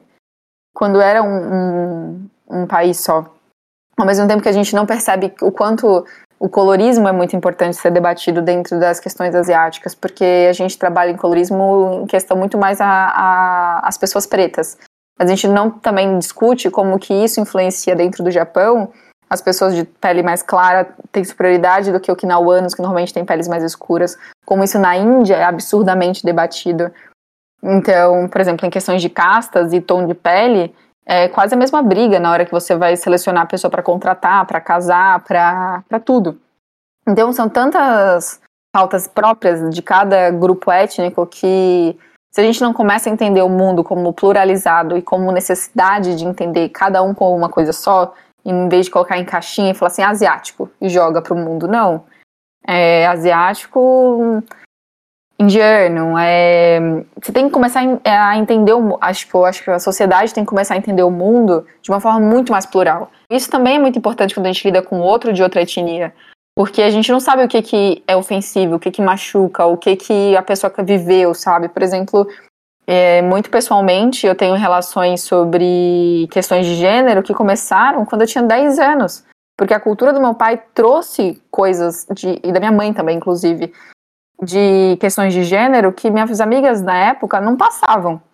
Eu fiquei sabendo de histórias de guerra, histórias de morte, histórias de pessoas que se separaram por causa de guerra, quando minhas amigas nunca tiveram nada de guerra na família debatido na mesa do jantar, sabe? Então, eu acho que, que hoje em dia a gente tem que entender o um mundo muito mais assim, cada ser humano é um universo, em vez da gente enquadrar somente em, em uma raça como se fosse um grande guarda-chuva que todo mundo passasse pela mesma coisa, sabe? De fato, eu acho muito interessante isso que você coloca sobre a questão da colonização e como ela acaba sendo uma chave epistemológica para a gente entender como o nosso mundo foi sendo formado e como as separações foram sendo artificialmente e arbitrariamente construídas. Assim, eu acho isso extremamente importante enquanto um ponto de conhecimento sobre todos os debates que a gente levanta hoje. Eu acho engraçado que como a gente faz parte de uma comunidade, né, de filhos de imigrantes, é, muitas vezes o que o outro fala da gente faz com que a gente acredite que a gente seja também. Então, muitas vezes o que eu achei que a Índia era, porque eu aprendi na escola, que é uma grande instituição de, de, de ensino mesmo, mas uma coisa assim, é uma instituição do qual você entra e você acha que dali você vai ser formado alguma coisa, né? Sua cabeça muda quando você entra na escola. E o que eu ouvia lá e o que os outros me falavam, eu abraçava como se fosse verdade. E com muito trabalho meu, assim, de outras pessoas ao redor, eu fico entendendo que, na verdade, quem faz a sua história é você mesma, né? E se você consegue entender esses processos históricos, mundiais e políticos, você consegue entender muito mais o porquê as coisas são formadas do jeito que elas são, do que simplesmente conseguir estereotipar, como você falou agora, ou simplesmente jogar uma verdade como se ela fosse dada e não, na verdade, ela foi construída daquela forma. E, e, é muito, muito louco, assim, se perceber parte de, um, de uma sociedade do qual você também pode contribuir. Então, eu acho que uma das coisas que eu fico feliz de estar em podcasts como esse e também me expondo, assim, na internet, é o fato de a gente também conseguir trazer isso, assim, é, é abrir pequenas janelas para as pessoas que não têm noção de que isso acontece com outros seres humanos, né? E pode ser até com você mesmo. Muita gente não se entende racializado até ouvir que o outro fala que você é. Então acontece isso assim com várias amigas minhas assim asiáticas que não sabem que tem uma raça até obviamente alguém falar para elas, sabe? E ter os filtros é muito importante, né? Tipo, seja o filtro de gênero, de fenótipo, de cor, de classe, de qualquer coisa, assim. Você vai. É natural do ser humano começar a criar um mapa mental muito rápido para conseguir conversar com outra pessoa. A questão é, a diferença é que tem gente que realmente se preocupa em fazer esse mapa mental e tentar fazer da relação mais pacífica e harmoniosa e, e uma troca mais horizontal. E tem pessoas que fazem mapa mental e param ali rápido, tipo, falam assim, ah não, aquela pessoa já é tão diferente, tão é, se coloca tão no lugar de alteridade, que simplesmente corta e fala assim, ah, para mim o estereótipo funciona e ela que se vire. Eu acho que o mundo tem mudado muito isso numa questão das, de humanas, né? Uma questão das pessoas cada vez mais trazerem essas pautas e trazerem as dificuldades e trazer uma uma não só uma reflexão paz e amor, né, desse processo, mas também impor. Eu acho que quando a gente tem cotas, quando a gente tem é, personalidades cada vez mais falando como é, falas importantes em mesas, quando a gente fecha para um debate que é específico, quando a gente vê isso na mídia, quando a gente vê representatividade de todos os jeitos, né? Não é só uma representatividade é, de, de personagens, mas de quem está escrevendo, quem está produzindo, quem está lá na frente se colocando. Até para entender que nem todo mundo está fazendo um serviço. Tem muita gente fazendo de serviço também, né? Quando a gente vê, por exemplo, essas questões que a gente fala assim de pessoas LGBTs apoiando Bolsonaro, sabe? Ou fazendo é, é, reverência a uma direita, sabe? Para mim, pessoas de, de primeiras imigrações voltando tão fortemente no Bolsonaro, fala muito ainda de um processo de colonização, sabe? Então, eu acho que tem muita coisa que a gente tem que entender que, que não é só tão rasa. E eu acho que a gente está abrindo esse espaço para cada vez mais se aprofundar e cada vez mais a gente entender o porquê desses movimentos, o porquê que essa geração aqui, vocês devem ter 20 e pouquinhos, 20 algumas, né? E eu de 30, a gente consegue conversar nisso agora, porque dificilmente isso vai acontecer se for uma pessoa de 40, 50. E como vai ser mais fácil ainda quando for a galera de 10 para 20, sabe? Eu acho que a gente está a gente tá fazendo essa, esse desenho assim geracional para uma mudança de hábito, de reflexão e de, de colocar em sociedade. De fato. E uma outra coisa que eu me lembrei agora também, que eu acho que pode ser super interessante da gente comentar, é que essa questão da identidade, da categorização e dos filtros, como o Ju estava colocando, é, me relembra também um conceito que é bem interessante, que está presente no trabalho da Gayatri Spivak, que é uma autora também super importante, que traz um trabalho que é o Pódio Subalterno Falar, em que ela fala sobre essencialismo estratégico, né? Que como essencializar, por vezes, e por mais que traga seus problemas, também tem algumas portas de acesso a debate, também tem algumas questões que são, como ela própria coloca, estratégicas quando a gente está falando sobre debate político e social.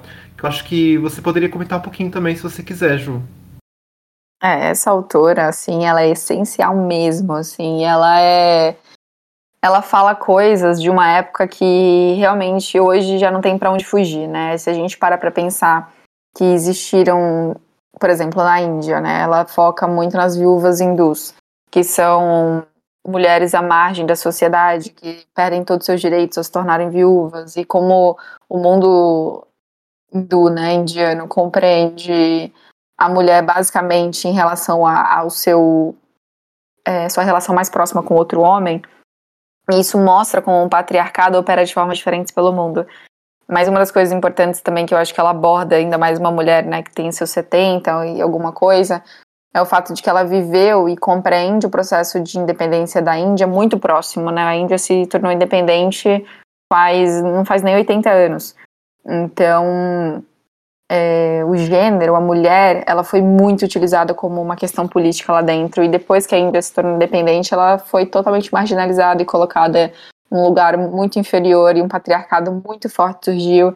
É, as mulheres têm poderes incríveis lá dentro, têm uma noção de democracia que existe dentro da Índia, mas socialmente, culturalmente, a mulher tem uma posição inferior aos homens. E ainda mais quando está vinculado a castas, a classe e outras mil outras determinantes né, que a gente tem socialmente.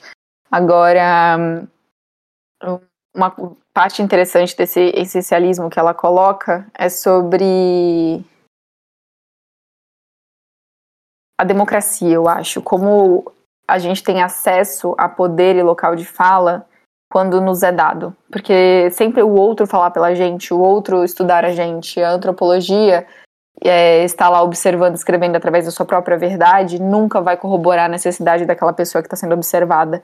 E eu acho que, por mais que a democracia seja um plano muito interessante, ele ainda é um, quase utópico, né? Porque ele vem dentro de de uma estrutura capitalista que da qual a democracia não tem chance de existir, a não ser que ela jogue o jogo do capitalismo e o capitalismo sempre vai precisar de hierarquias sociais e sempre vai valorizar o que já é historicamente mais poderoso. Então, eu acho que essa mudança que está existindo de compreensão de norte e sul, de leste e oeste, de patriarcados, de feminismos, né, de de todas essas outras é, divisões que a gente convive e compreende, eu acho que cada vez mais vão surgir novas, eu acho que assim a gente consegue viver uma vida e um universo um pouco mais democrático. Apesar de eu acreditar pessoalmente, de uma forma quase meio pessimista, de que isso não seja tão possível. Mas eu fico muito, muito feliz de cada vez mais esbarrar em, em locais grandes, abrindo espaço para isso, por mais também que seja um jogo capitalista acho interessante a gente pensar também no próprio conceito de democracia como um conceito que é originalmente branco e europeu e tentar rasgar por dentro essa ideia, talvez. E como que a gente faz isso? É uma questão para a gente operacionalizar de uma forma coletiva e pensando nessas pluralidades que a gente tem falado aqui, né? Total, total, realmente.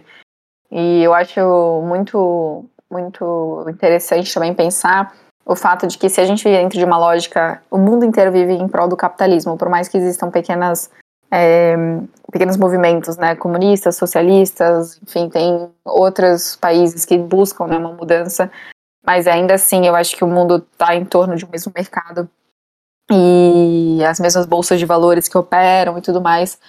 Eu acho interessante a gente ver que a maior ameaça a isso atual é a China e como a gente pode olhar para isso e como a gente pode entender os movimentos de, de necessidade identitária que está existindo até em movimentos radicais como o Talibã, sabe?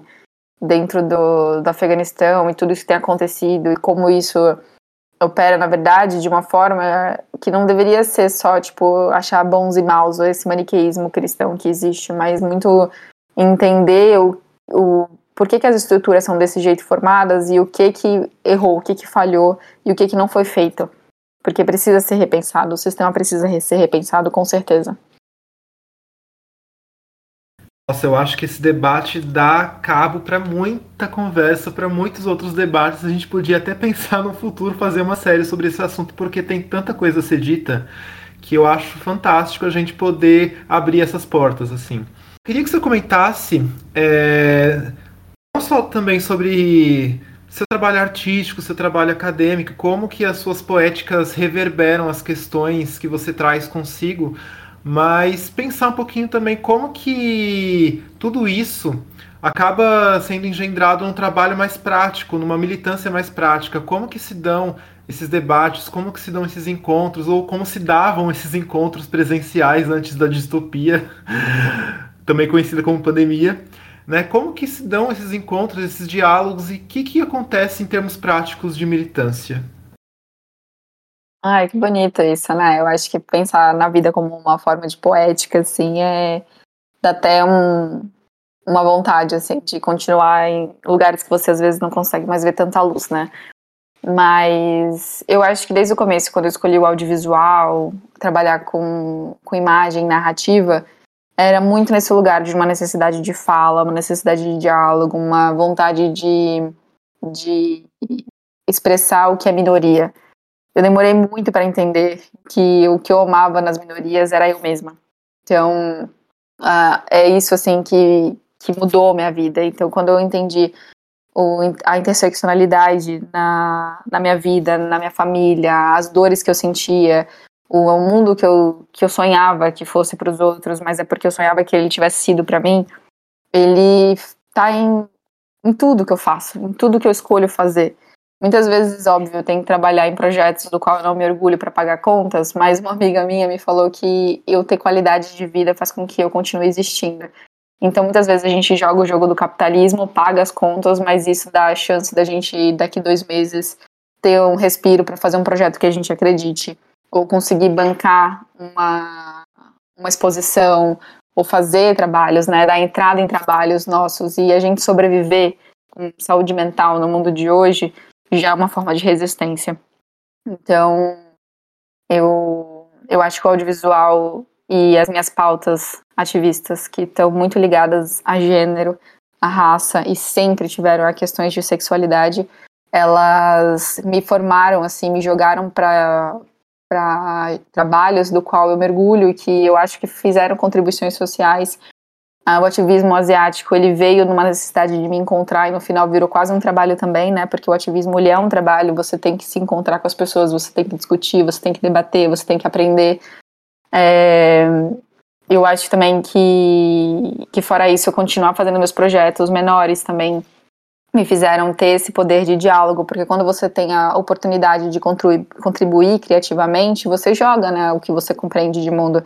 Então, provavelmente, é, tudo que eu estive vinculada teve nem que fosse, não no dito, na voz, mas nos intermeios, nas entrelinhas, as questões que me levantam, né, as que me fazem para frente. E é muito importante, por exemplo, só de ter meu nome super diferentão lá escrito, de alguma forma, sabe? Tá, tem uma representatividade ali, teve uma outra forma de pensar ali. E o fato de que hoje em dia eu fico muito feliz de sempre ver pessoas asiáticas me seguindo, assim, pessoas do nada vêm me seguir, eu vejo que quando o sobrenome é asiático, eu falo assim, nossa, tá vendo? Eu acho que a gente consegue ainda criar cadeias de troca que, que às vezes são só da, da nossa vivência. Porque eu não fico postando só coisas de ativismo e militância, eu acho que eu posto também sobre o que, que eu experiencio como vida.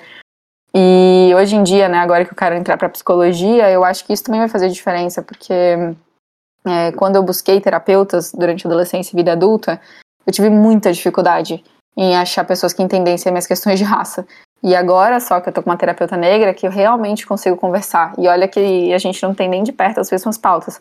mas a gente experiencia a vida muito parecida, assim, sobre autoestima, sobre questões de, de como a gente tem certas dificuldades sociais que são relacionadas à raça e ao fato de que que, meu, é muito engraçado, né? Mas a gente não ter realmente pessoas que conseguem entender a gente faz muita diferença. Nossa, fantástico, assim. Eu tô me sentindo muito honrado. Eu acho que a galera do Jazz tá se sentindo muito honrada de te receber assim. A gente se coloca num lugar de escuta muito bacana, muito bonito, e não só de escuta, mas uma escuta atenta que traz um aprendizado incrível, assim. Queria muito te agradecer por isso. Igor, Quero agradecer muito também, Joey. É, eu, eu, tô terceiro ano de psico, acho que isso que você falou no final é, é, é muito sobre isso, sabe? E são questões que a gente não vai ver na faculdade. A gente não vai ter uma aula teórica explicando vivências de pessoas, talvez amarelas ou pessoas marrons, menos ainda, porque as, nem de pessoas pretas a gente tem tanto contato, né, infelizmente.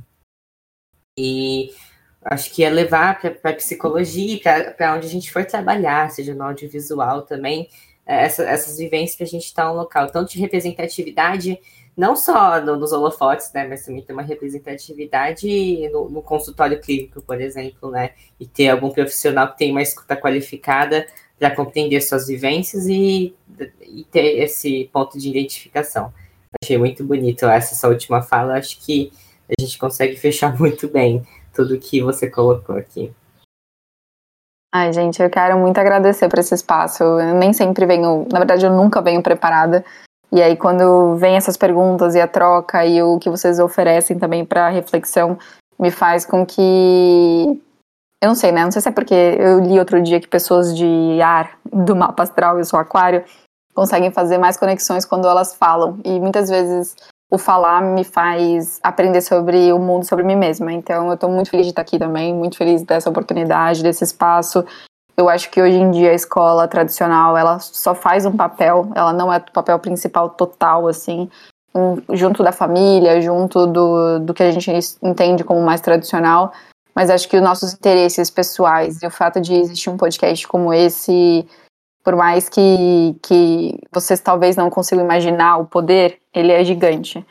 Então, às vezes é uma pessoa que vocês nem imaginam que vai ter, entrar em contato, às vezes é o que vocês estão se propondo a, a refletir sobre vocês mesmos. Então, eu acho que é sempre muito, muito válido e que é um, um lugar de espaço de ensino e de aprendizado e de autocompreensão também. A ciência do assunto.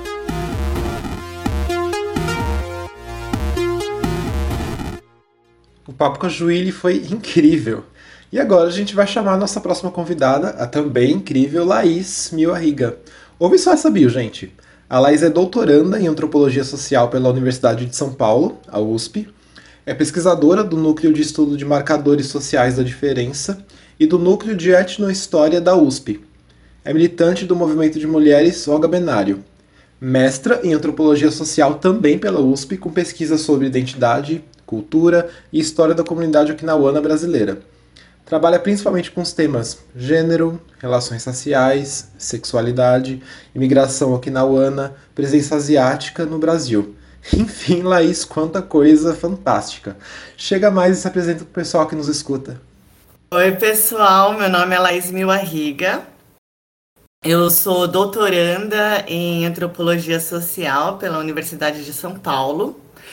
Sou descendente de okinawanos e japoneses da terceira geração aqui no Brasil. Eu tenho os cabelos bem compridos, quase é, na cintura, lisos, pretos. Eu tenho olhos asiáticos, é, eles são castanhos escuros. Tenho a pele é, clara eu sou descendente de okinawanes e japoneses. Tenho mais ou menos 1,60m e sou magra. Sempre tô maquiada, com delineador preto em geral. É... E eu fiz, eu sou formada em Ciências Sociais pela Unifesp, fiz o mestrado na USP em Antropologia também. É, no meu TCC da Unifesp, eu comecei a pesquisar a, o sistema artístico da comunidade okinawana no Brasil.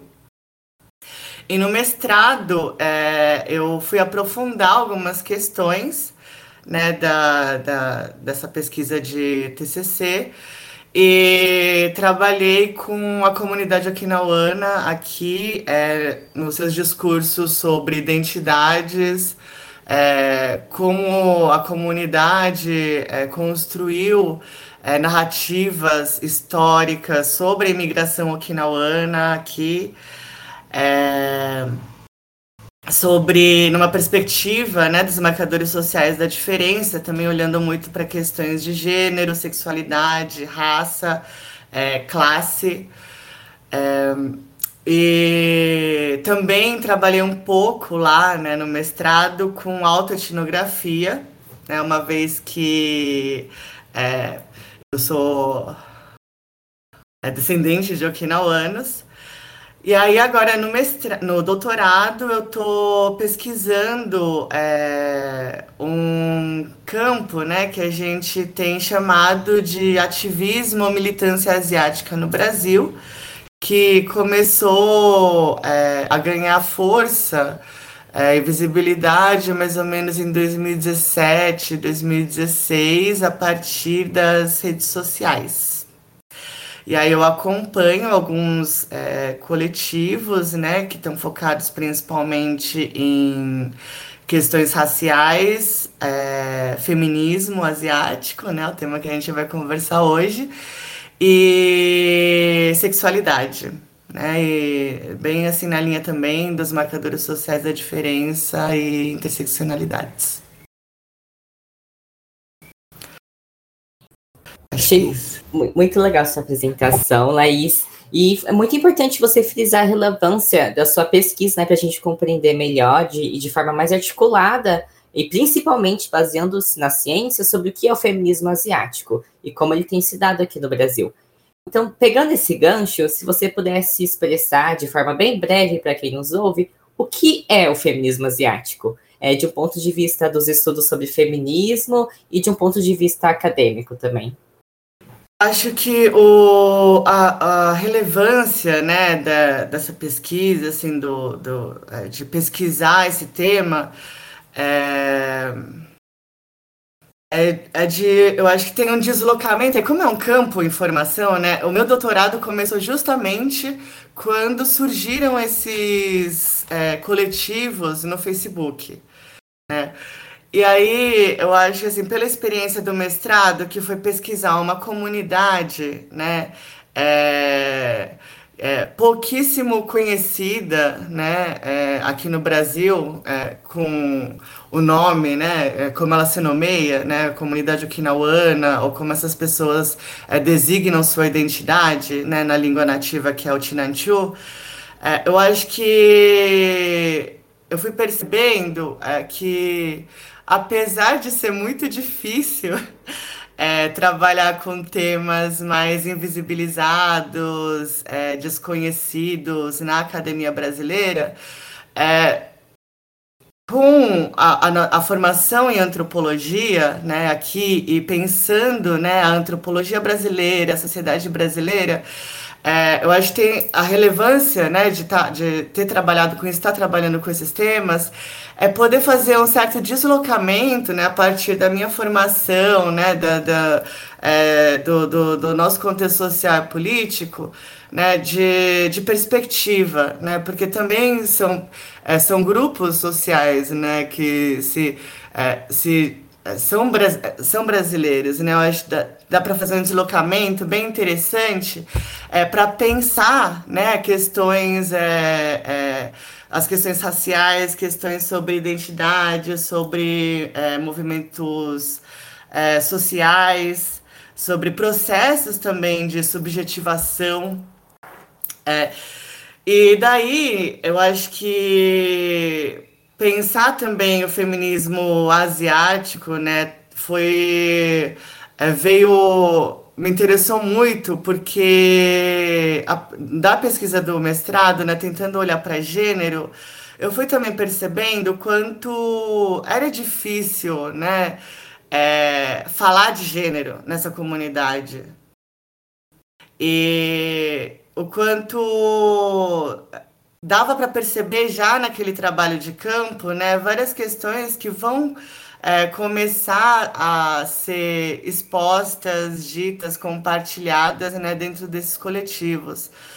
E daí, é, já a partir né, dos estudos feministas, principalmente é, na chave da interseccionalidade, do feminismo negro, é, eu acho que é, começou né, essa, toda essa bibliografia, que eu também acho assim, que aqui no Brasil é, as feministas negras interseccionais foram super importantes né, no, é, na, na, na prática política delas, também selecionando né, uma certa bibliografia sobre feminismo, sobre feminismo negro, construindo né, e pautando é, certos conceitos, certas questões que foram, de certa forma, tendo que ser absorvidas né, pela academia.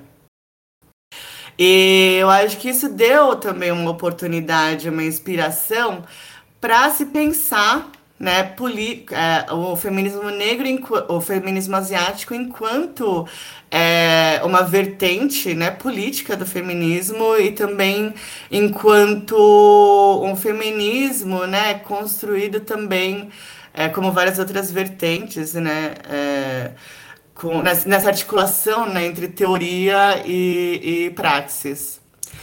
Então, daí, né, o feminismo asiático, da forma como ele tem sido construído, pelo menos desde 2017, é um feminismo né, que vai se pensando e se construindo né, né muito nessa chave né, de uma ideia é, e de uma prática do que é a interseccionalidade, muito inspirada, é, como eu disse agora, no feminismo negro e tentando pautar né, uma perspectiva e uma, e uma identidade e uma percepção e leitura de seus corpos como racializados.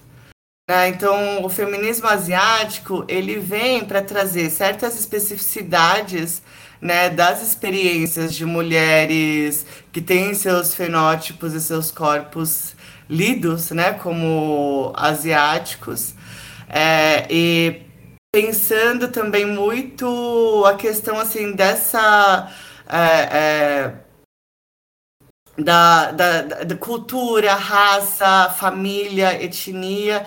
E esses diálogos, né, com que a gente pode chamar de feminismo branco, ou de uma sociedade ocidental e de um contexto ocidental e como essas questões vão sendo negociadas e como essas mulheres é, vão buscar é, um espaço também de um lugar de fala, né, uma visibilidade para suas especificidades.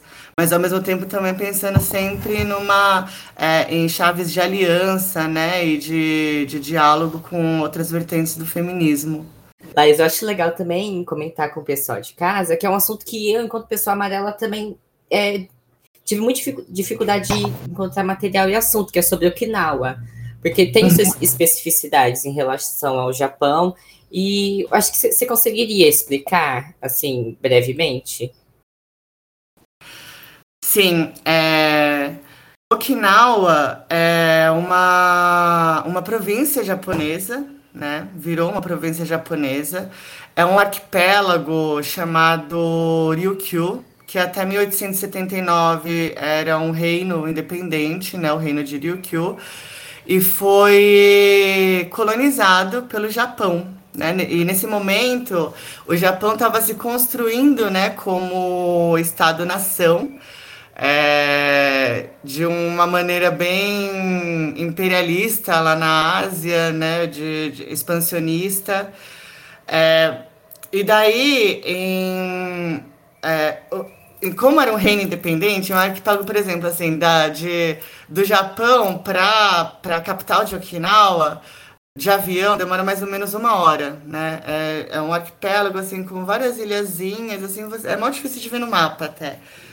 Mas tem uma, toda uma história, né? Assim, as línguas são, é, não são, são diferentes do japonês. Né? Existem várias línguas, inclusive, nesse arquipélago. É, a espiritualidade é, é diferente. É, a, a, comida, né? O, a vestimenta. É, é, é assim, é, outra cultura, né? Outra sociedade. E é, mesmo com a colonização japonesa, né, que foi muito repressiva e violenta, proibiu o uso da, das línguas, prendeu é, sacerdotisas, é, xamãs, é, e teve todo um processo né, de japonização. É, muita coisa é, da, da nossa cultura, das nossas tradições, foi se mantendo né, de alguma forma. E o Japão, é, nesse processo, viu, é, entendia muito né, a, o povo okinawano como a gente sempre faz um paralelo assim como a, a, as pessoas veem a gente vê aqui no Brasil os indígenas né como essa ideia de esses estereótipos é, e preconceitos de é, primitivos selvagens é, atrasados. E esse preconceito veio né, com os imigrantes japoneses para o Brasil em 1908. É, então a comunidade okinawana, é quase metade né, da, do, do, dos imigrantes que vieram na primeira embarcação aqui para o Brasil eram de Okinawa. Então a comunidade foi, é, por conta do preconceito que sofreu, né, do, dos próprios imigrantes japoneses e da e, e da sociedade brasileira foi também se constituindo em si.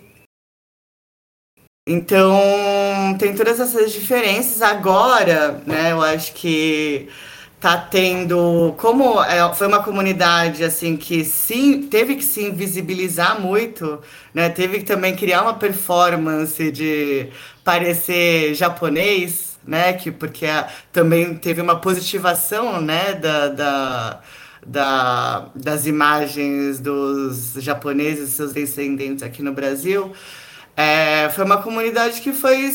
É, que de certa forma se fechou em si, né? e, mas nos anos 90, mais ou menos, ela começou a falar, a aparecer mais, né? se colocar mais para fora da comunidade. E eu acho que isso tem todo um contexto, né, ligado com vários processos sobre identidade, positivação da identidade e tal, é, que é meio global é, nesse período, mas que começou a ter uma positivação dessas identidades, dessa cultura e um resgate. É, e agora, assim, a minha geração, por exemplo, é uma geração, né? Meu, acho que minha pesquisa de mestrado é, é uma das primeiras, assim, né, que vão falar sobre a comunidade mesmo na, nas ciências humanas. E, e agora, sim, está tendo uma proliferação, né, disso. Eu acho que isso também vem junto com essa construção de uma militância asiática aqui, é, em que tem muita, muita gente, né, que está construindo essa militância tem ascendência okinawana. E aí a gente tem conversado com minha orientadora, né, pensando como também por ser uma comunidade que talvez tenha tido uma experiência anterior, né, de racialização, que não era, né, visibilizada ou até mesmo é, explícita, é, ela, essas pessoas, né, vêm com já com uma certa experiência, né, para estar tá pautando agora essas questões na, na, no, no, na militância asiática. Por exemplo, essa questão do feminismo asiático, eu só fui conhecer com vocês. E acho que quando eu entrei na Unesp, que eu comecei a ter mais contato também com pautas asiáticas no geral, porque da minha cidade, aqui no interior, é muito grupinho fechado. E eu não tive no ensino médio colegas de ascendência asiática, nem nenhuma pauta que surgiu. O máximo que eu tinha ouvido falar de outra vertente do feminismo era feminismo negro, por causa de um trabalho na escola que eu tive que fazer. Então é bem interessante, assim, como o mundo se abre simplesmente por ter contato com pessoas diferentes, né? E eu, como a universidade foi muito importante para eu ter contato com isso. E aí você chegou a mencionar a questão do feminismo negro na resposta anterior. E aí a próxima pergunta era até nesse sentido, de, porque você falou de como foi uma inspiração, e até num outro podcast que você participou, que eu ouvi, você fala sobre isso, né? Mas também quais seriam as diferenças com essas outras vertentes do feminismo? Qual que é, quais são as singularidades do feminismo asiático? E nesse sentido, da mesma forma que a gente fala em feminismos, tem como falar de feminismos asiáticos no plural? Também puxando um pouco, né, da questão sobre a bibliografia, as teorias, né, e porque também a gente é, fala muito, né, no feminismo asiático sobre o feminismo negro, tem uma questão aí de que é, a gente, tanto na academia, né, que pesquisa esses temas é, de Okinawa, de, de raça amarela ou de asiáticos, é, a, a, tem uma bibliografia muito mais farta, né, na, fora do Brasil, né, em, em língua inglesa, principalmente nos Estados Unidos. É, e daí eu acho que muita coisa, né, veio também é, de, do, do, do, feminismo negro, porque começou né, a proliferar também é, as edições né, e traduções de, de feministas negras é, para o português.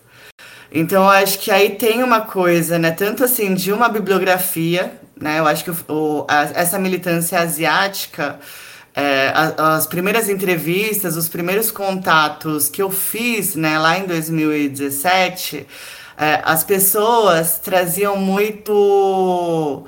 Quando eu perguntava, ah, como você começou é, é, a pensar né, sobre isso, a querer pautar essas questões. E as pessoas em geral respondiam: Ah, eu li um artigo é, americano sobre asiáticos. E fiquei pensando como seria, né, pensar essas questões aqui aqui para pra gente, né, aqui no Brasil.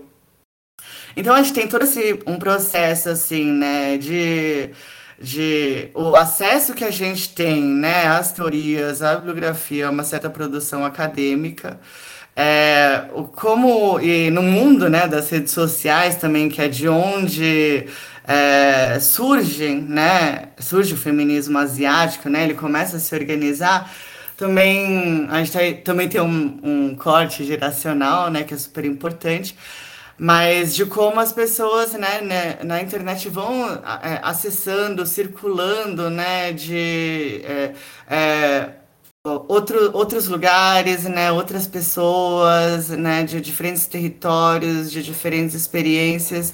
E aí tudo isso vai se articulando e sendo pensado como é, fazer, né? Eu estou trabalhando muito também com essa ideia de tradução. É como fazer essas traduções, né? E essas e o que a gente chama também, né, do que é essa inspiração em outros movimentos. E daí então, primeiro, né, o asiático, né, ele vem, né, muito, ele começa a ser uma categoria que mobilizada pelo feminismo, né, construída por, eles, por esse feminismo asiático, é, vindo também dessa é, leitura e tradução, né, de uma bibliografia sobre a experiência asiática nos Estados Unidos, né, e ela vai sendo construída e significada aqui, né, para pensar é, a, a, experiência né, das mulheres asiáticas aqui no Brasil. É, e daí também tem essa coisa do feminismo negro, a gente, eu acho que vem muito, né, é, de, um, de como o feminismo negro, eu acho que impulsionou essas pessoas, né, que estão construindo é, é, esses movimentos políticos asiáticos a pensar raça. Né? Porque também aqui a gente tinha uma bibliografia sobre raça amarela, por exemplo, é, que é muito que é muito é, recortada em certos períodos, né, aqui do Brasil, em que a população, né, de origem asiática era é, explicitamente entendida né, como uma população racializada. Né? E aí tem também toda essa coisa assim da raça cor, né? De ser uma raça e ser amarela. Então, o feminismo asiático também, ele vai, né, a gente fala que é uma inspiração, tanto teórica, né, quanto de prática política, porque eu acho que impulsionou né, essas pessoas a pensarem e interpretarem e, e, é, e experienciarem né, seus corpos, suas trajetórias e sua, seus desejos políticos é, numa outra chave, né, que é numa chave que é de uma busca por uma politização, né, de um posicionamento assim bem é, direcionado, né, para a esquerda, né, para essa pauta é, do de, desse espectro político. E é, nesse processo, né, de construção, de traduções, de leituras, é, de contato e trocas, né, com outras vertentes do feminismo é, vai se o, o, feminismo asiático ele vai se constituindo, né, como é, uma, um processo, né, de reflexão e de subjetivação também e de construção política, de entender esses corpos como racializados.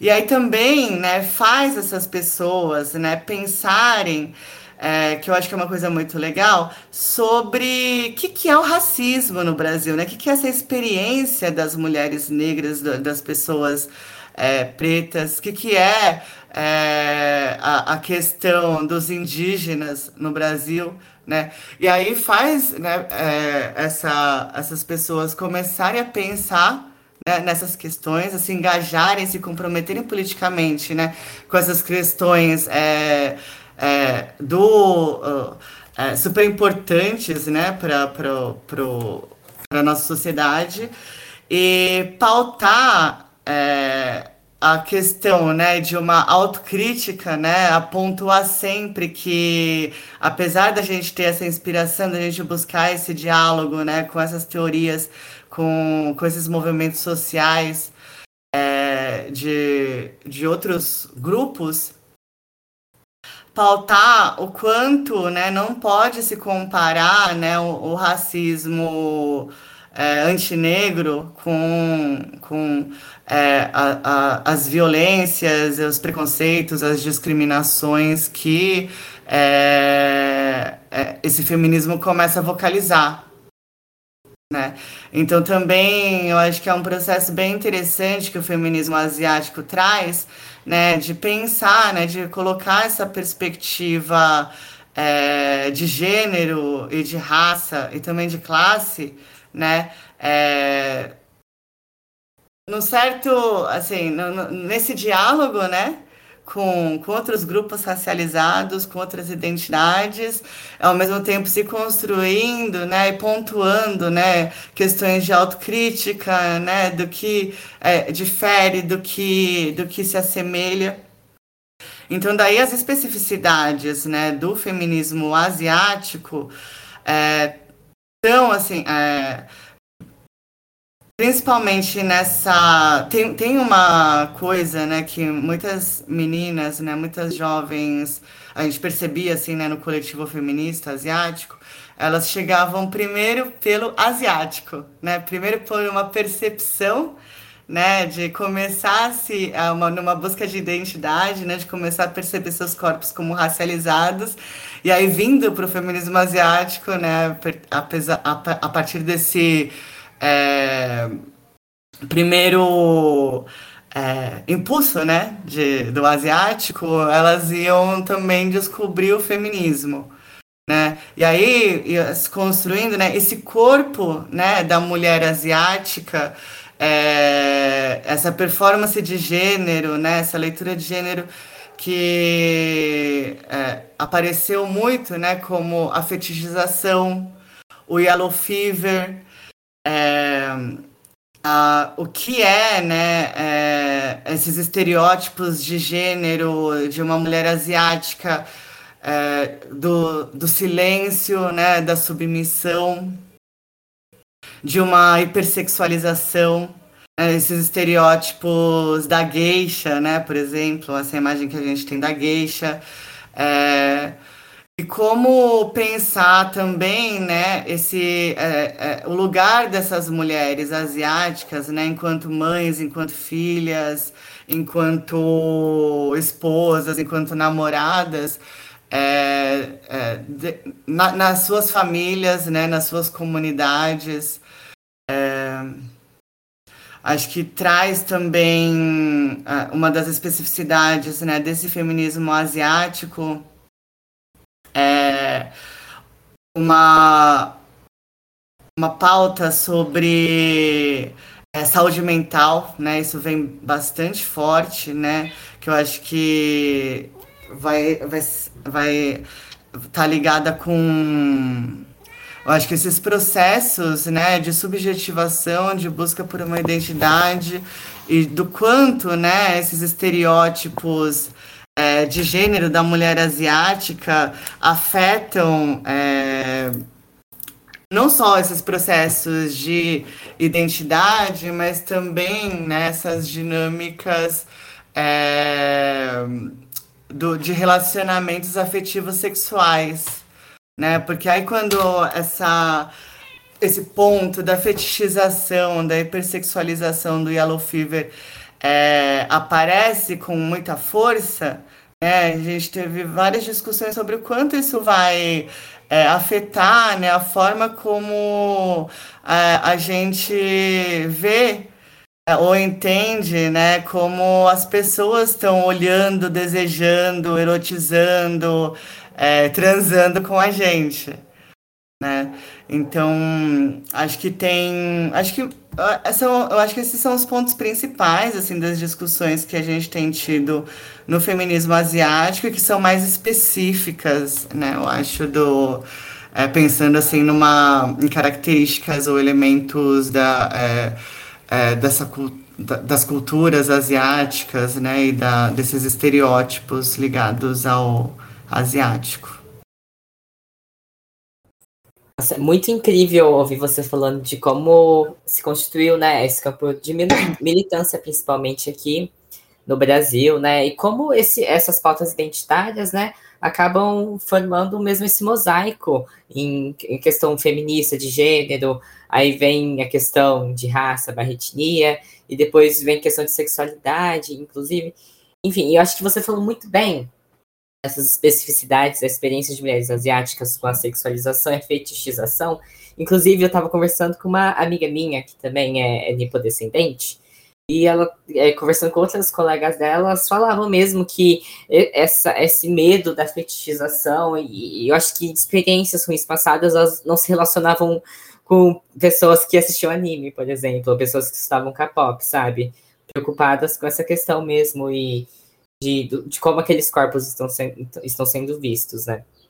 E, e entrando um pouco mais nessas especificidades, né, das experiências de mulheres asiáticas, e se você pudesse falar também sobre a questão dos estereótipos e exotização da cultura, porque tem muito esse choque entre o padrão de beleza, e não só padrão de beleza, mas também padrões comportamentais, né, que acabam caindo em estereótipos é, entre entre é, pessoas asiáticas e mulheres asiáticas com a, a, cultura aqui brasileira.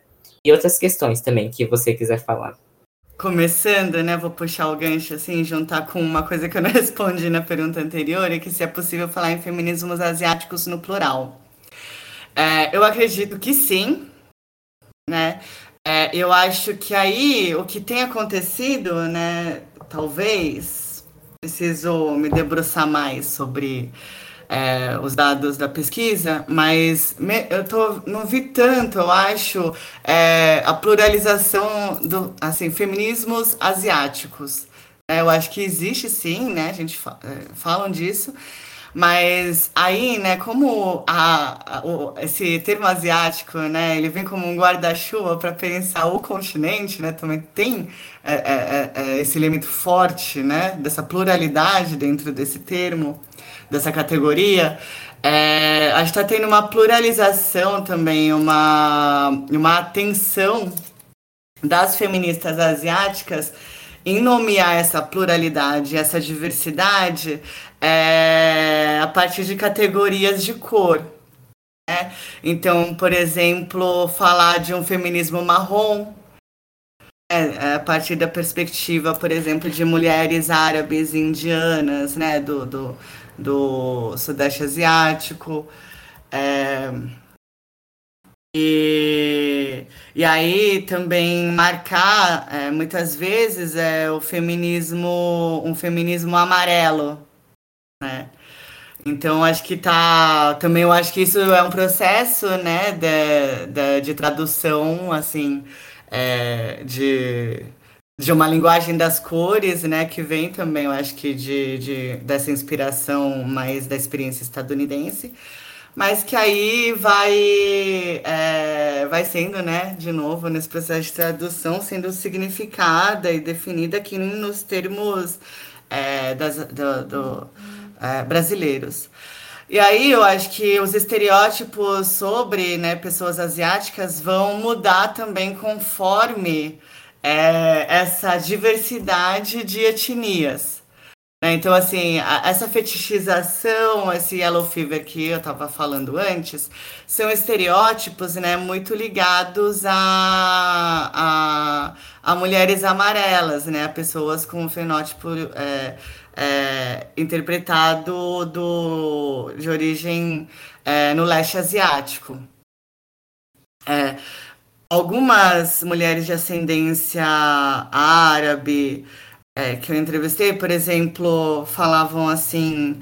Ah, eu tô no metrô, tava no metrô e um cara começou a me chamar de mulher bomba, de terrorista, né? É, é, as mulheres indianas também vão ter, né, outros estereótipos articular, é, ligados, né, à, à sua aparência, à sua cultura.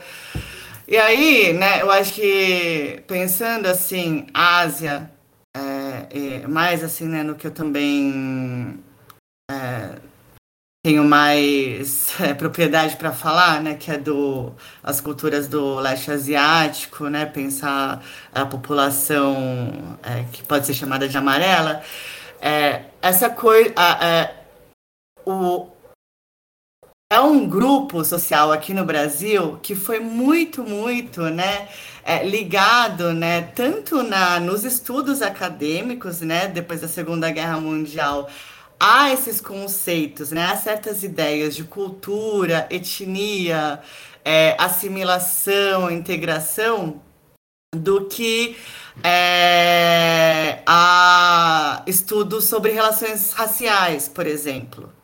É. Mesmo acho que a área né, de estudos japoneses aqui vai ficar é, ter mais essa perspectiva, né, de uma identidade, né, muito mais ligada a, a, esse, a, a essa a ideia de cultura, né.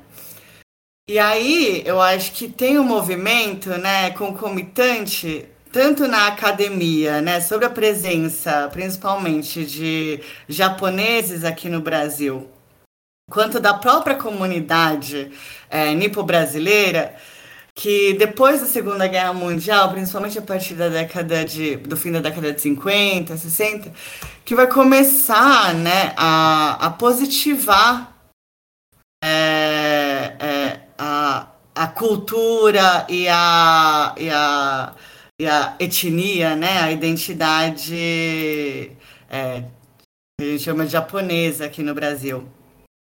Então, isso vai ficar muito forte. E é uma mudança, né? É, significativa do que acontecia até então, porque desde o fim né, do século XIX, a partir mais ou menos da, de 1870, quando entra né, no debate político e intelectual brasileiro né, é, a, a questão da é, da entrada de imigrantes amarelos aqui, é, esse debate, né, até a, a Segunda Guerra Mundial, sempre foi muito ambíguo, ambivalente em relação aos estereótipos sobre amarelos é, japoneses e chineses. Né? Então, naquele momento, a ideia de raça vai ser muito ligada com estereótipos é, é, do, daquela, daquela hierarquia né, do racismo científico. Então, os brancos no topo, os negros né, embaixo, é, inferiores, e o amarelo e indígena aqui no Brasil, ora ele vai ser aproximado né, do, do, do, dos negros, ora dos brancos. Então, os estereótipos que começam a se construir de lá né, vão ser assim, de é, degeneração, de, no, de gente suja, nojenta, é, ou de, né, de samurais, né, essas imagens também que vêm do, do japonismo, do orientalismo, é, de trabalhadores, de brancos da Ásia.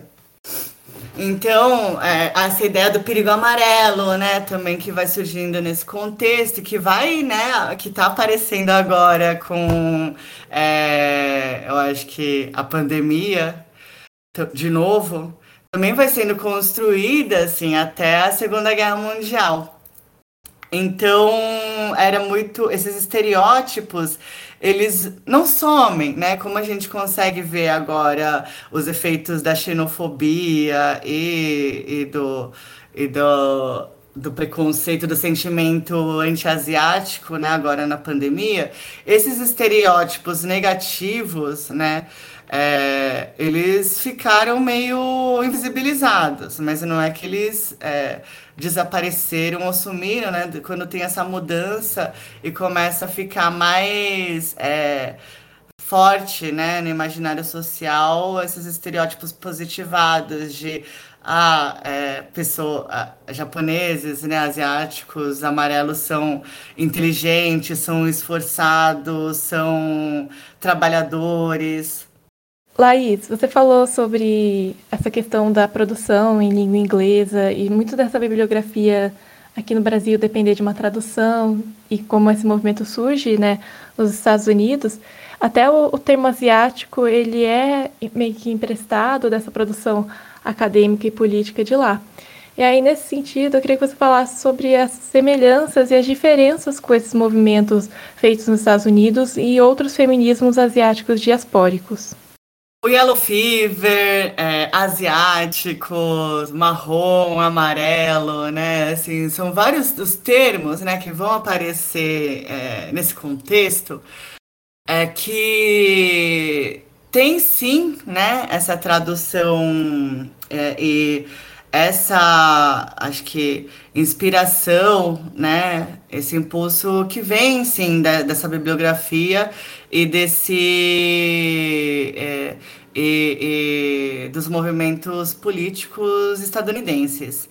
Aí eu queria é, dizer, né, assim, uma coisa que eu tô assim, desde o começo, né? Uma questão fica, mas como que é, né? Esse empréstimo, essa tradução, como que. É, e agora, né? Acho que nesse momento de escrever a tese e é, retomar essa questão, é, eu tô pensando muito agora, né? Como essa tradução é feita. E aí, quando eu tô falando aqui de tradução, né? Que eu falei muito. Isso. É, eu estou pensando muito na chave, né, do que é do Stuart Hall, né, quando ele vai falar lá sobre é, diáspora. É, e aí, né, num, eu acho que essa ideia de tradução, ela está muito ligada, né, com esse ponto que você trouxe na pergunta, é, de um movimento diaspórico, né? Que aí o Hall vai falar assim, é, é, esse, é, a diáspora, né? Entender a diáspora como um movimento, né? Um fenômeno global, é, é, causa esse deslocamento, né? Em tirar uh, o Estado-nação como referente e colocar para as diásporas outras diásporas como referentes né, no que ele vai falar lá de, é, da produção, né, do que ele chama de identidade cultural. E aí, né, esse processo, né, que de é, pensar, né, fazer esse diálogo e ter como referente, né, outras diásporas e não o Estado-nação, é, é, aí a gente vai pensar, é, ele vai pensar, né, o que é essa tradução, né? É, porque aí a tradução vira, né? Eu acho que aí tem um, um, um diálogo muito grande também, né? Com a perspectiva da, da, da interseccionalidade dos marcadores sociais da diferença, que é perceber, né? E é, entender né, é, esse deslocamento né, de um lugar, de uma experiência, de um contexto específico, né, social, histórico, regional, para o outro. Então, eu acho que aí essas traduções, né, por exemplo, é, é, é ele vai chamar, né, o Hall vai chamar assim de uma lealdade pérfida. Né? Eu também gosto muito dessa é, dessa raiz da palavra tradução, né, que vem também de traição. Né? Eu acho que todo o processo de tradução ele vai, ele faz um, é um processo desses, né? Porque aí você, essa lealdade pérfida é o quê? Você é, pensar, né, o, o termo, né, é, ser leal à, sintaxe, aquela linguagem, né, do termo de origem e aí pensar e também é, transportar isso né, para uma outra língua, para um outro contexto, e também, uma, e também ser leal né, a esse contexto. Então, quando a gente vai fala assim é, de yellow fever, de asiáticos, de minoria modelo, né? Acho que muito mais do que entender isso é, como um copia e cola, né? É, entender um processo assim, de como, né, apesar de serem é, termos né, que são meio literalmente traduzidos né, na, na, na assim, como palavra, é, eles vão adquirindo outros significados, né? E eles vão é, é, fazendo sentido justamente nesse processo, né, de ressignificação para esse contexto brasileiro. Então, por exemplo, acho que a minoria modelo, né, que é uma expressão, né, que surge é, é, vem de um sociólogo americano para pensar a, popula a, o, os, os asiáticos lá, é uma tradução que está sendo muito bem é, colocada em termos da, da história, do contexto é, da sociedade brasileira. Né? Porque aí a minoria modelo aqui, a gente vai entender também é, como é, esse através né, desses processos históricos é, da presença asiática, né, amarela aqui no Brasil, é, a partir né, desse momento de entrada, né, desse debate, por exemplo, que eu estava falando do fim do 19, é, sobre a entrada de imigrantes é, chineses e japoneses no Brasil, está é, num contexto né, de. vem no contexto de abolição da escravatura né? Que aí vai querer o, o Brasil, né? Vai querer embranquecer, né?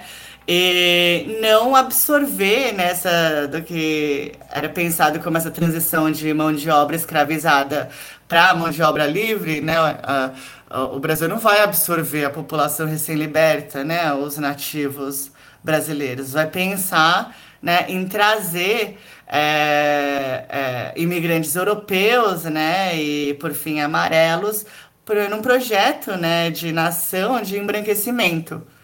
E aí a gente vai entender, né, hoje é, a minoria modelo é, com essas raízes, né? Porque a, é uma população, né? Que apesar de ter sofrido racismo, né? Apesar de é, sofrer certa discriminação ainda hoje, é, veio, né? Nessa oportunidade e como instrumento já de, da manutenção de um racismo estrutural antinegro e anti-indígena né? E aí vai virar, né, esse token, né, outra palavra também que vem né, é, de uma bibliografia e uma política estadunidense, vai virar, né, esse grupo que vi, vira, né, é, é uma minoria, né, que vai ser modelo por quê? Né? Porque vai ser usada, né, como isso que a gente ouve, né, ah, se os japoneses conseguiram, porque é, os negros né, não, não, não, conseguiram. E aí é esse racismo estrutural, né, ligado com, muito articulado né, com o que a gente tem de, aqui de, é, de uma ideologia meritocrática, que vai construir essa é, minoria modelo né, desde o início é, como instrumento de manutenção é, é, e produção desse racismo estrutural, né? Você jogar uma minoria com, contra a outra. Então, eu acho que aí é esse processo né, de tradução que é interessante. Né, que eu acho que é, dá para a gente pensar muito política né, e, e academicamente né? Não só a partir, né, de, de é, e aí, né, voltando para essa coisa do referente Estado-nação, não pensar, por exemplo, tender a pensar assim como só numa chave é, de é, o imperialismo, uma hierarquia, né, entre norte e sul global. Tem isso também, né? Claro que tem. É, mas é, eu tô tendendo também a muito agora é, ver né, esse um outro lado assim desse processo de empréstimos, trocas e traduções né, desses, entre esses movimentos políticos é, e essa bibliografia né, do norte e do sul global. E daí, então, o Yellow Fever ele vai fazer sentido aqui, né? É difícil mesmo traduzir, né? Esse é um, essa é uma expressão que é, não vê, não, não foi traduzida literalmente. É, vai fazer sentido quando a gente vai pensar é, essa fetichização, né? Esse corpo asiático. E aí o Yellow Fever vem também, é, apesar de vir de uma experiência, né? Dessa experiência estadunidense, também tem uma coisa de dessa diferença, né? Que lá nos Estados Unidos, é, asiático, né? Já surgiu como um termo, né? Ligado é, a as questões é, raciais, né? E há um movimento, e surge como um movimento político, né? Lá. Então, assim, por exemplo, é muito. É, é, é asiático é um termo de racial lá, né? Sempre foi.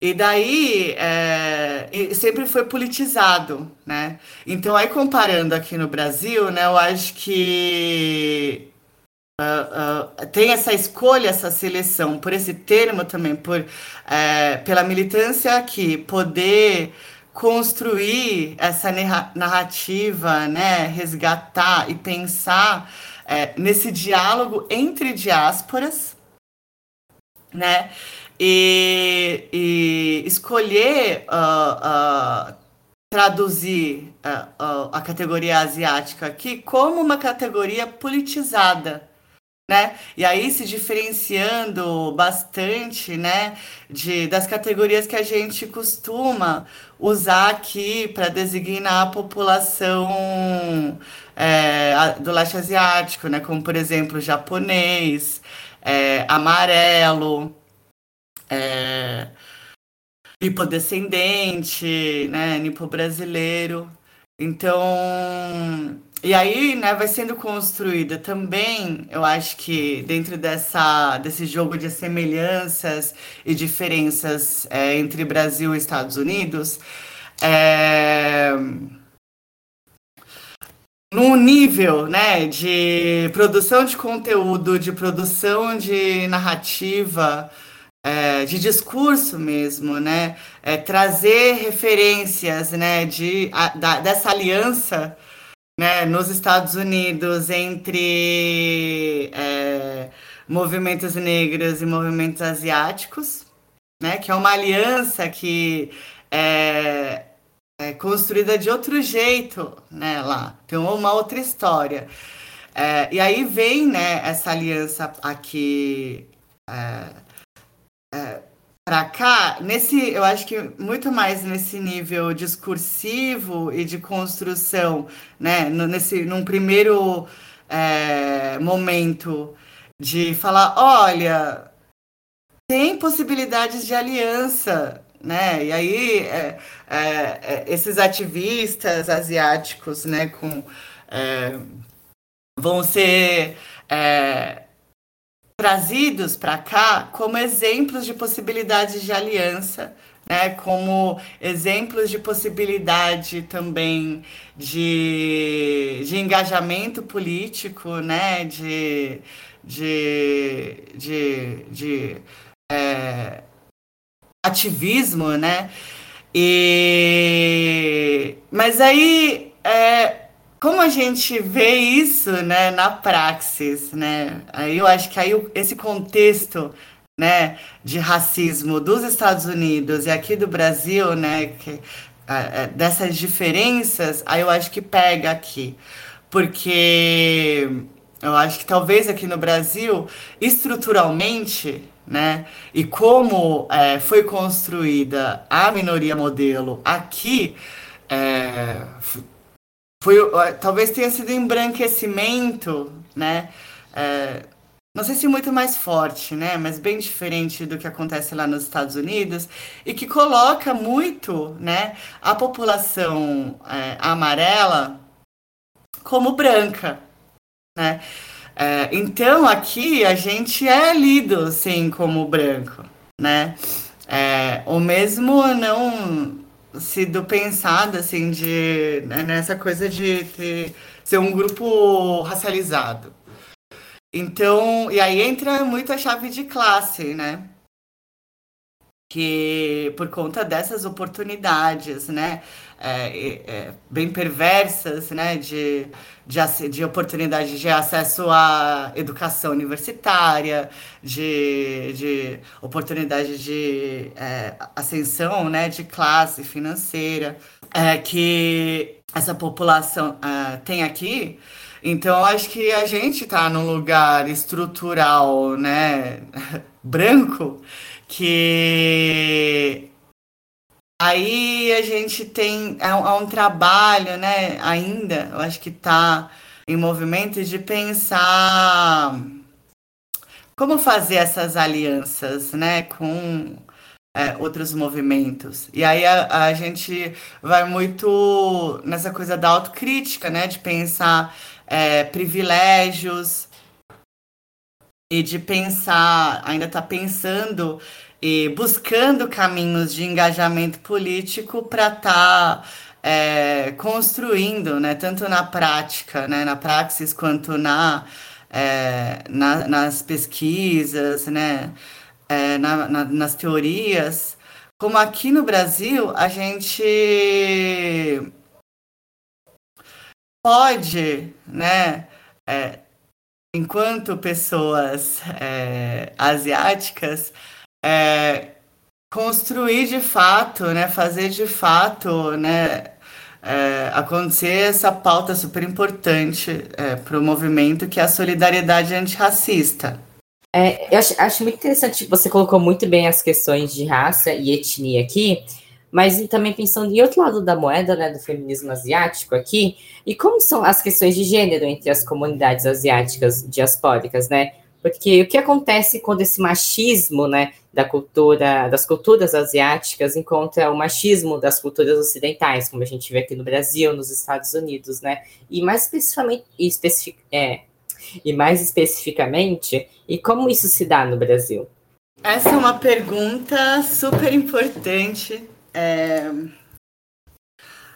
Nas comunidades, a, Carol, a Caroline Ricali, né, que é fundadora de, de, um, de um dos coletivos feministas asiáticos, ela diz uma coisa muito interessante que é sobre uma sobreposição né, na experiência das mulheres asiáticas é, aqui no Brasil de um patriarcado, né, um machismo da, brasileiro, né, e um patriarcado asiático, né.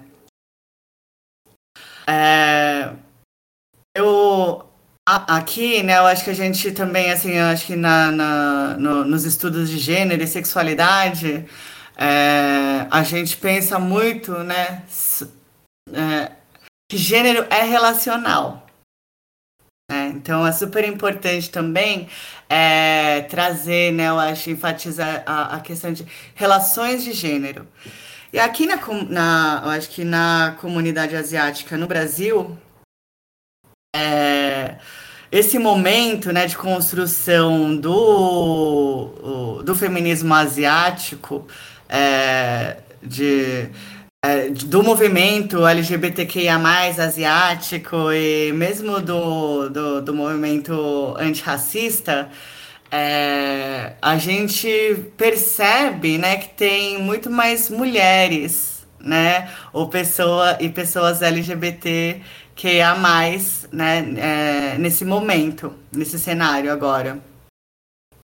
E é, eu tava assim, né, na expectativa desde o início do doutorado, né, de, do surgimento, né, de um grupo é, de masculinidades, né, apesar do, do, de, da, da maioria da, do, do, dos coletivos é, das pessoas LGBTQIA+, é, aqui também é, serem é, homens, né, é, não tinha ainda um. Eu, eu tava muito esperando. É, a gente, eu acho, né? Tava muito esperando o surgimento, assim, de, de grupos de masculinidades amarelas, né? Ou masculinidades asiáticas.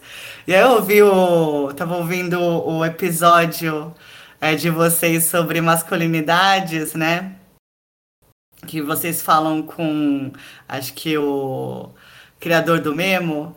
E aí o primeiro grupo de reflexivo, né, de masculinidades amarelas surgiu, né, no, no Memo. É...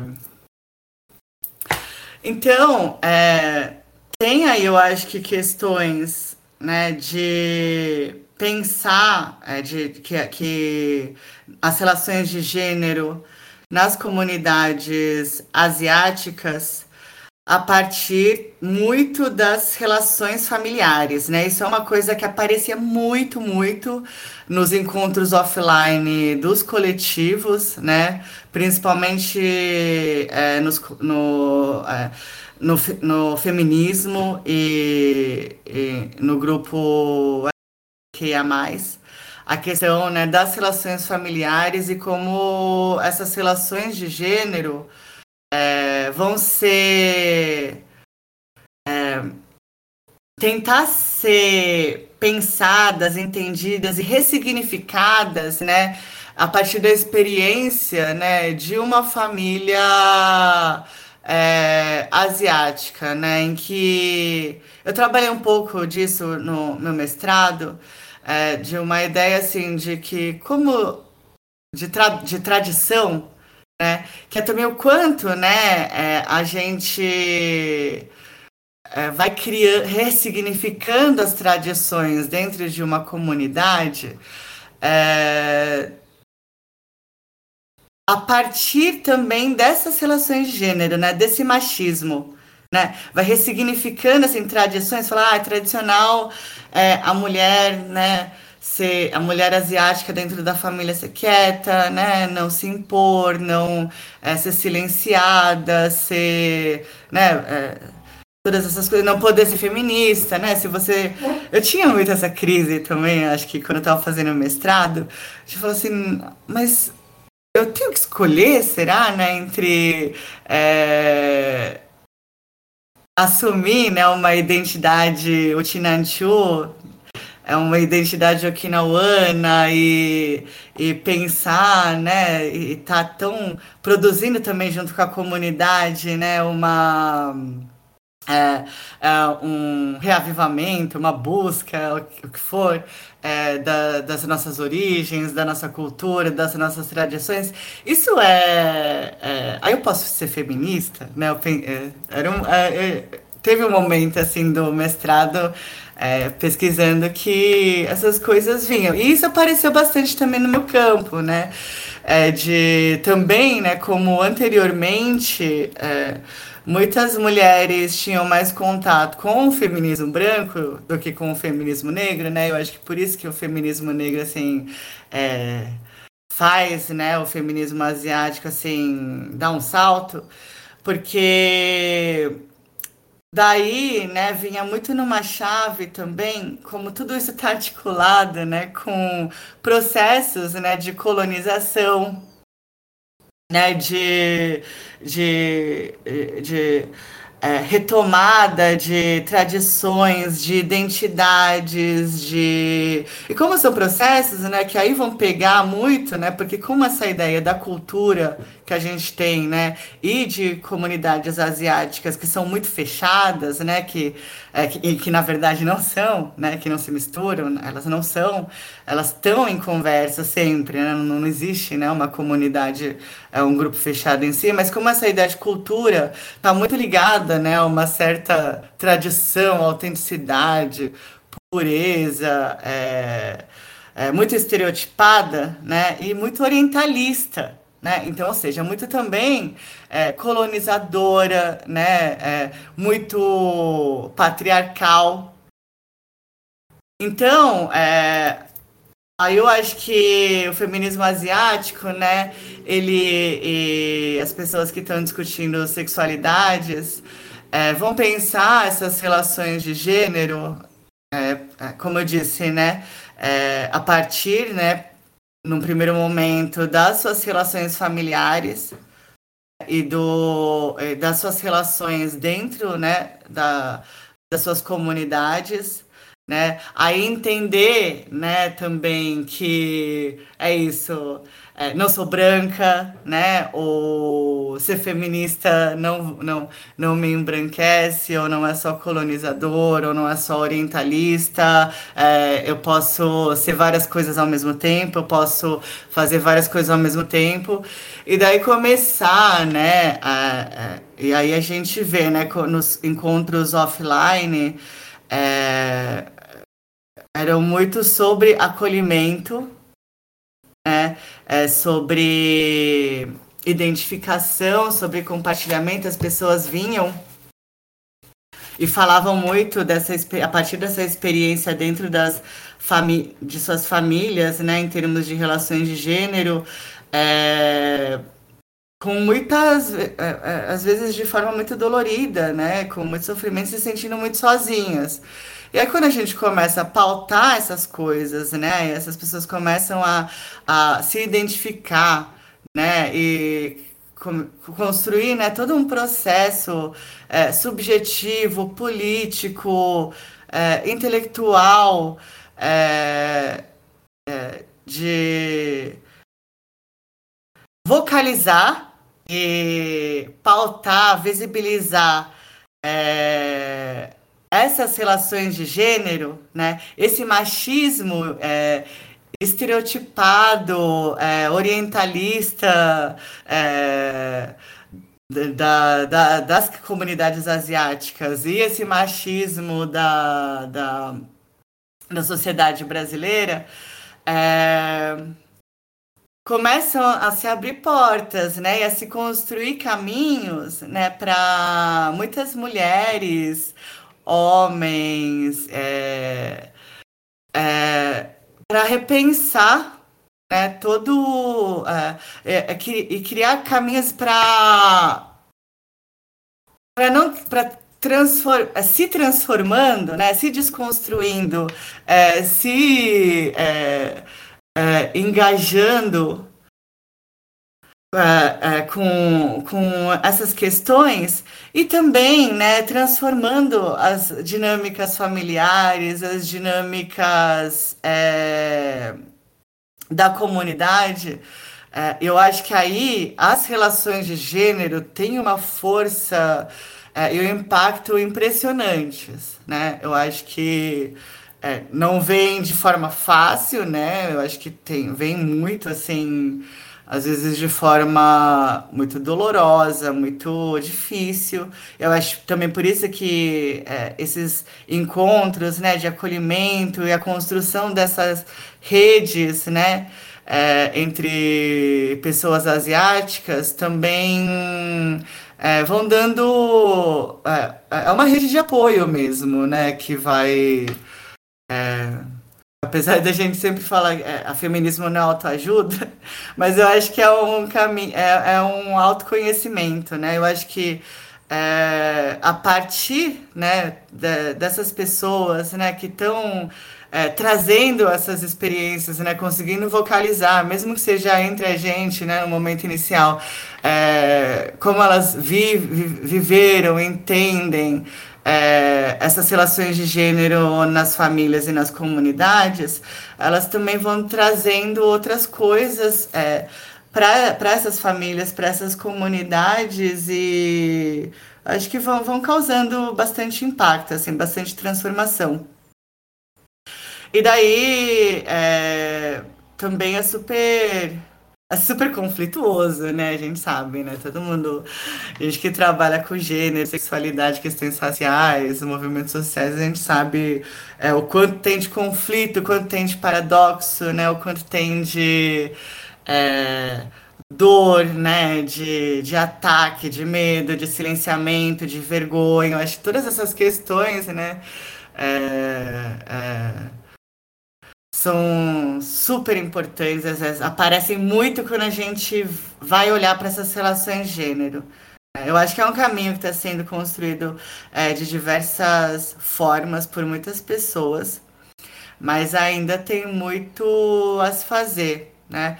E aí também, só para falar rapidamente, né? Não só é, Talvez é, não só pensando, talvez assim, né, o que eu tenha falado pareça muito numa chave assim de é uma comunidade, né, de matrimônios muito endogâmicos, é, mas também tem essas questões, né, as relações de gênero é, muito também articuladas com é, questões raciais, de classe, estão é, sendo muito vocalizadas e levantadas a partir é, de pessoas, né, é, multirraciais.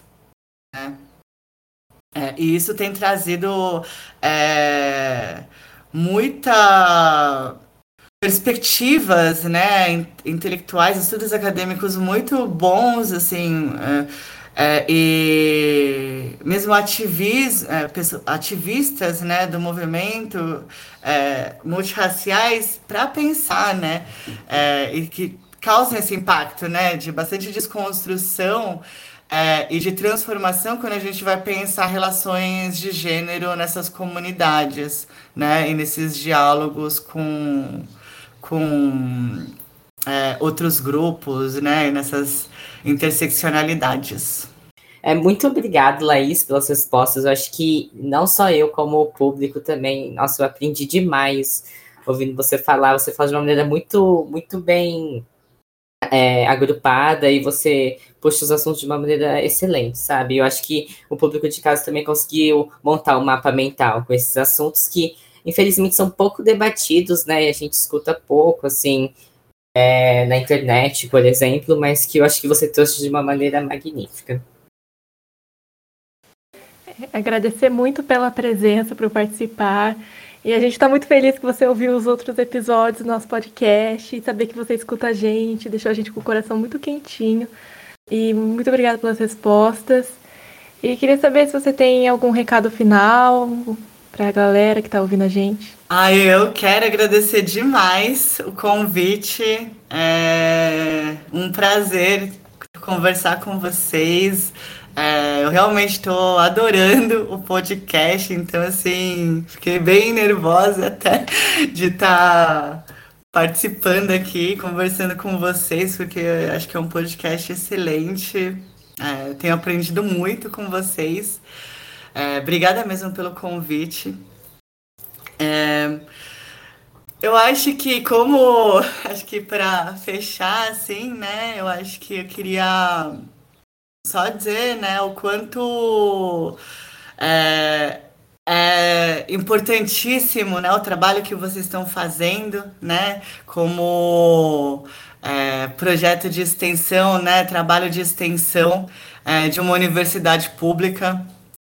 Eu acho que bastante também o que a gente trouxe aqui, né, é, articulando é, essa coisa da bibliografia, né, da pesquisa acadêmica, né, da ciência com a prática política, né, com os movimentos sociais, é um trabalho que é feito pela, pelas universidades, né, pelos pesquisadores, é, pelos ativistas, né, e o quanto é, isso é, é, esses movimentos de transformação, né, eles vão é, crescendo, né, de maneira mais efetiva, né, nesse diálogo, né, da, da, da universidade com os movimentos sociais, né, através dos projetos de extensão, através de, de, da educação, né, eu acho, então, só deixar esse recado, né, o quanto é importante, né, a gente defender agora nesse contexto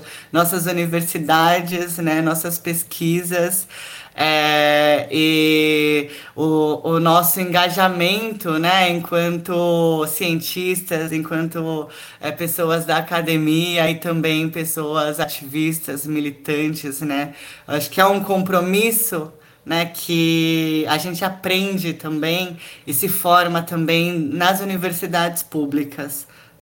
E, e nessa circulação, né, é, com as autoridades, os grupos sociais. Então, eu queria parabenizar vocês né, pelo trabalho. Força aí, sei que não tá fácil para ninguém, né? Obrigada por abrir, né? Por, por esse trabalho estar tá abrindo é, esses espaços para gente, né? Que está fazendo ciência e ativismo.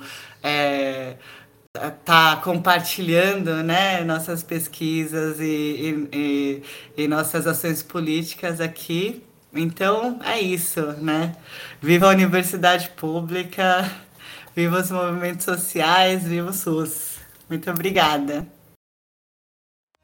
O retorno do recalcado.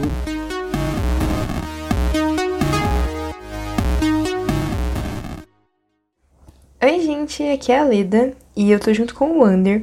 E no Retorno do Recalcado, a gente sempre tenta falar sobre algum fenômeno, alguma data ou biografia, história, enfim.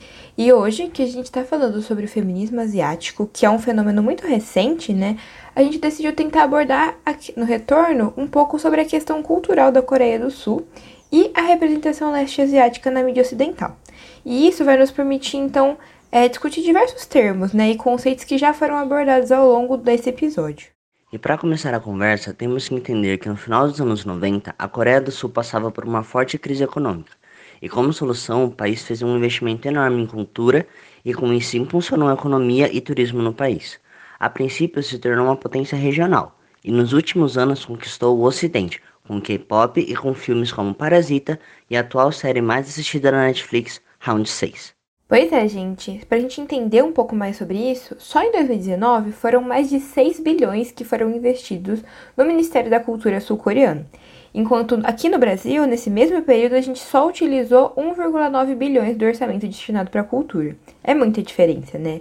Então, para a gente entender um pouco mais da relevância desse investimento, existe uma estimativa de que só o grupo BTS movimenta 3 bilhões de dólares ao ano no país e um a cada 13 turistas citam o BTS como um dos motivos para sua visita à Coreia do Sul.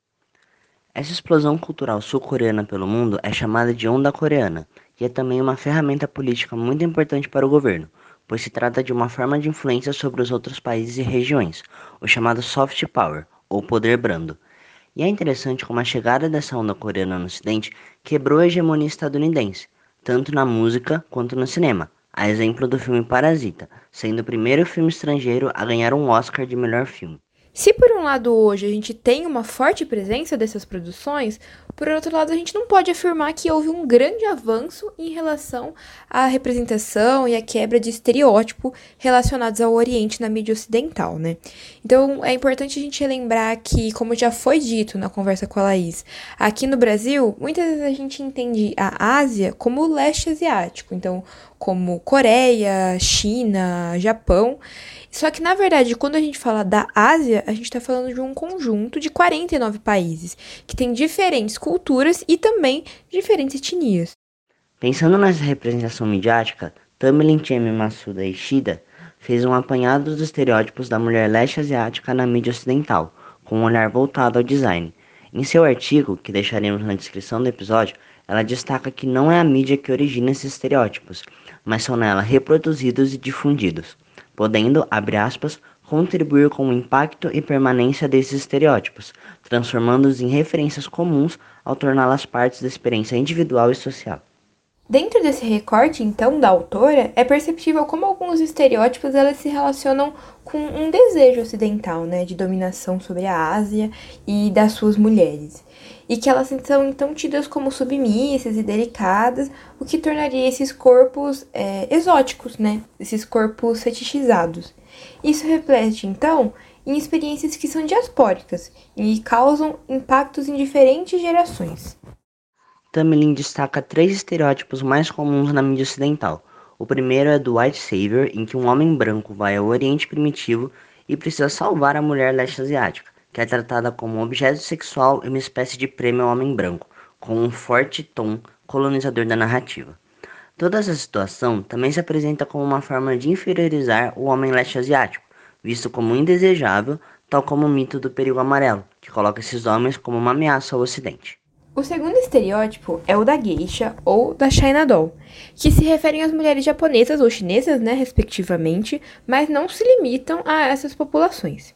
Então, essas mulheres, elas são representadas dentro de uma cultura a partir de uma visão que é muito estereotipada e orientalista. E esse termo a gente vai explicar um pouco melhor lá no palavrão para vocês, né? Só que elas são caracterizadas como obedientes e como passivas, e é uma imagem que tem um forte impacto na percepção da mulher asiática pela sociedade, né? E a gente tem como exemplo o Yellow Fever, que é o fetiche por mulheres asiáticas que são colocadas como objetos sexuais.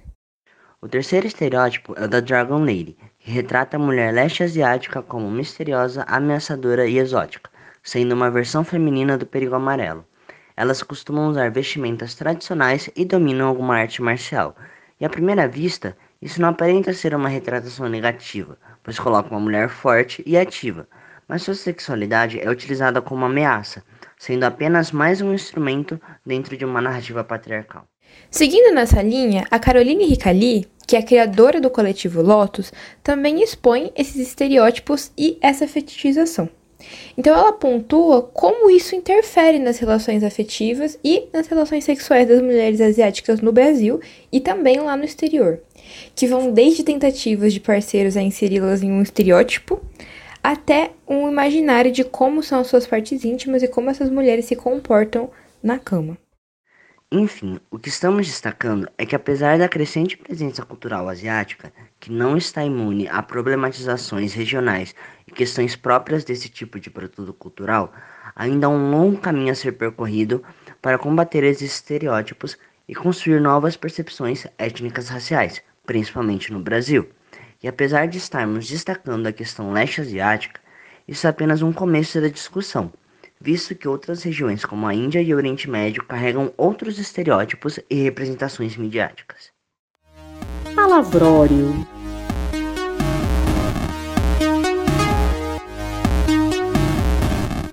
Ah, chegou, chegou, chegou, chegou, chegou. Meu bloco favorito. Aí, pessoal, eu tô começando a querer falar cantando, sabe? Mas, meu Deus e minhas deusas, a Lari vai ficar muito brava com a gente, porque esse episódio tá muito recheado de coisas e vai durar horas. Mas, bom, informação requer cuidado e atenção, e acho que todo esse tempo vai valer a pena, né?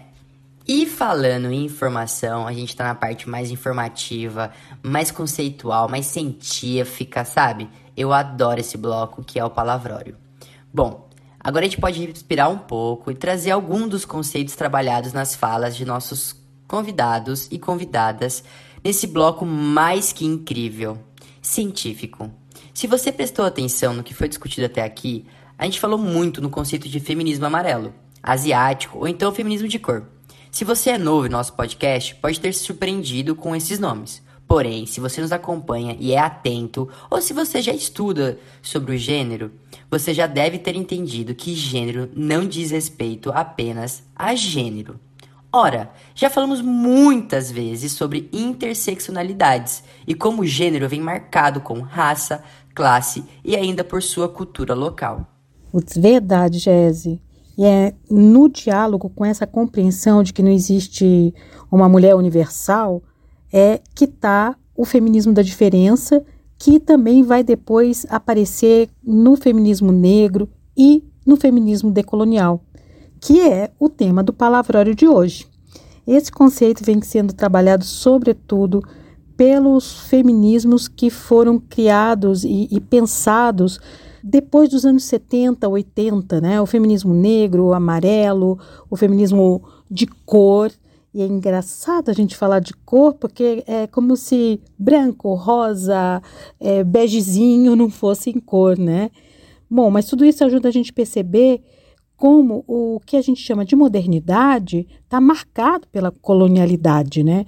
Que é um outro termo bem importante para a gente compreender do que se trata os estudos, a literatura e a arte numa perspectiva decolonial e também o feminismo, que é o, por onde a gente está caminhando hoje. Bom, a colonialidade do poder é um conceito cunhado pelo Aníbal Quijano, um sociólogo peruano. O Quijano chama de cores do colonialismo essa vamos chamar de ampla paleta de cores que colore as sociedades como as brasileiras, né? Pretos, marrons, azeitonados, vermelhos, amarelos. A colonialidade é essa força discursiva que ainda faz com que a gente se sinta, sei lá, menos capazes, menos inteligentes, menos civilizados, porque nós não somos racionais como os europeus, que nós não temos tanta ciência quanto é, os povos que nos colonizaram, né? Porque a gente ainda traz marcas de uma miscigenação que, sei lá, sujou nosso sangue. E eu estou colocando muitas aspas nesse sujou, por favor. E também estou colocando aspas no civilizado. Bom, é só a gente pensar que o Brasil, né? Aqui no Brasil a gente fala português, que é a língua do colonizador português, né, de Portugal. Assim como no Congo, a língua oficial é o francês, também é a língua do colonizador. A gente pode citar o fato que no nosso currículo a gente tem uma bibliografia com muitos autores e autoras europeias e europeus, e normalmente ficamos só no masculino mesmo, né? Tem, falando de língua, eu lembrei é, de um do, do, livro do Franz Fanon, é, Peles Negras, Máscaras Brancas, quando ele fala né, é, da importância da língua do colonizador para essa sensação de que você só vai ser civilizado quando puder falar tão bem essa língua que ninguém note que você vem das colônias, né? Que você vem, é, no caso dele, da França ultramarina, né? De da Martinica. E como ele nota nos conterrâneos dele, né? Que estavam na França também, como ele, o Franz Fanon, esse esforço de disfarçar o sotaque para parecer assim mais civilizado, né? E ele diz: não importa onde você vá, você sempre vai ser um negro. E está é, marcado pelo europeu nessa nossa cor de pele uma certa ideia de selva, né? Como se nessa pele estivesse uma selva. Essa associação entre branquitude e civilidade, né, aparece muito até entre nós aqui no Brasil, né? Que até muito recentemente a gente ligava a televisão e a propaganda, as novelas, né, estavam sempre trazendo modelos de pessoas brancas, né, pra, como se aquilo fosse o Brasil, como se o Brasil não fosse esse país miscigenado que é. Bom, tudo isso trazem e são marcas da colonialidade. Basta a gente voltar aí ao exemplo da língua, né?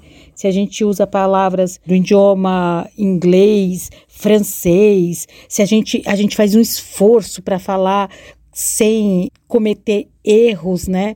Ai, desculpa, eu não sei pronunciar esse nome, é, ou não falo bem essa palavra, é, por exemplo, ai, sorry, né? Ai, eu preciso fazer merci, bonjour, fazendo sempre esse esforço de parecer que eu falo como outro, e quando é interessante a gente ver que muitos desses países colonizadores não fazem o menor esforço para é, falar outros idiomas, né, ou pronunciar corretamente nomes próprios, ou sei lá, nome de, de, de, filmes, de séries.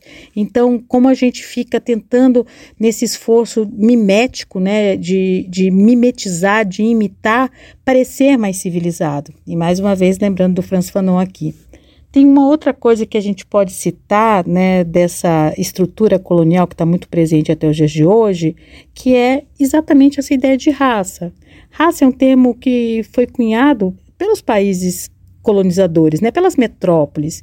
E a ideia de, de raça, ela ajuda a sustentar a exploração econômica, a dominação cultural e até mesmo a desorganização dessas sociedades que estavam constituídas nesses territórios que foram dominados, né? Então, o conceito de raça ele carrega a ideia de que existe é, um referente de superioridade civilizado, né? E que não é marcado, não tem cor, né? Que é o branco. E é interessante que é este branco quem diz o que o outro é. Quem pode fazer isso e se fazer acreditar tem muito poder. Né? Se eu posso dizer o que você é, é no seu lugar, e as outras pessoas acreditarem em mim, eu tenho muito poder. E nisso, né, nesse racismo científico que eu estou me referindo, foi criada uma escala evolutiva baseada em cor, na cor da pele, e que organizava as populações não ocidentais associando raça cultura, a capacidades intelectuais e até a caráter. Você já deve ter reparado, né, como a ideia que foi muito difundida até hoje alimentada de que os índios eram preguiçosos, que os negros só serviam para o trabalho braçal e não intelectual. O próprio termo primitivo vem daí, dessa lógica eurocêntrica, né, de que os povos subjugados eram é, primeiros, né, primitivos, mas porque eles estavam como se presos numa espécie de passado que nunca chegava a ser presente e talvez nunca fosse um futuro, né? Estavam como se eles estivessem presos no, numa era do passado mesmo, né? Eles eram primitivos, eram os primeiros. Então, essas ideias permanecem, né? Quando a gente olha para a nossa própria é, sociedade e reafirma esses, esses adjetivos, essas caracterizações, esses estereótipos, como descritores é, importantes para falar de quem nós somos. Ai, é sempre muita coisa. Mas pense, meu querido, minha querida e me queride. O termo modernidade vai surgir a partir do século XVI, que é o início do processo de colonização. Mas o que garante essa modernidade, né, esse desenvolvimento, se quem dá o nome desse termo age de acordo com os próprios princípios que são diferentes veja, não melhores, diferentes do que dos povos subjugados. Acho que uma ilustração muito boa do Minolo pode nos ajudar a compreender. É como se a nossa modernidade, entre aspas agora, fosse a Matrix, do filme, sabe? Uma realidade criada pelas máquinas, que seriam os colonizadores dos humanos, onde tudo que se vive e como se percebe essa realidade é arquitetado pela forma como as máquinas veem o mundo, garantindo que os colonizados, os humanos, sejam explorados. Então, é por isso que os estudos decoloniais são tão importantes, né? E eu diria mesmo imprescindíveis na formação que a gente está querendo constituir, construir hoje, para a gente pensar na nossa realidade a partir de outras lentes. E eu acho que é muito importante que a gente traga para o debate, para a escola, para as nossas reflexões, para nossas estantes, né? Outros conhecimentos que são é, oriundos de outras formas de olhar o mundo, né? Que não estão é, só sendo produzidos pelo conhecimento hegemônico do norte global. E isso não quer dizer que a gente vai desprezar esse conhecimento. Não, ele é super importante, ele nos constitui também. A ideia não é subtrair, a ideia é multiplicar, é somar, né? É, é fazer essa fricção entre diferentes formas da gente poder pensar o mundo, porque não tem nenhuma cultura que seja completa, né? Isso já diz o Boaventura de Souza Santos, que, nossa, gente, vocês não conhecem, vão atrás. É um sociólogo português incrível e que faz uma discussão sobre decolonialidade muito legal, porque é um cara é, fruto das colônias, né? Olhando para dentro e fazendo a crítica. É muito bom. Então, é, como não tem cultura completa, saberes completos, é preciso criar essa ecologia dos saberes, né? Somar. A gente não vai repetir o que os colonizadores fizeram, né? Retirando, subtraindo, marginalizando, apagando, cometendo epistemicídio, quer dizer, matando é, saberes preciosos, locais, que foram silenciados por tanto tempo. Exato! Mas decolonialidade também é ação. Ela não surgiu agora com as pesquisas. Ela existe desde os quilombos, nas comunidades indígenas que preservaram e é vista desde sempre na periferia, que promove sua cultura, ou no próprio movimento negro. Ou seja, a decolonialidade é também ação emancipatória. Bom, explicado bem brevemente o que é decolonialidade, cabe agora outra pergunta. Como ela se insere no feminismo? Lari, conta pra gente.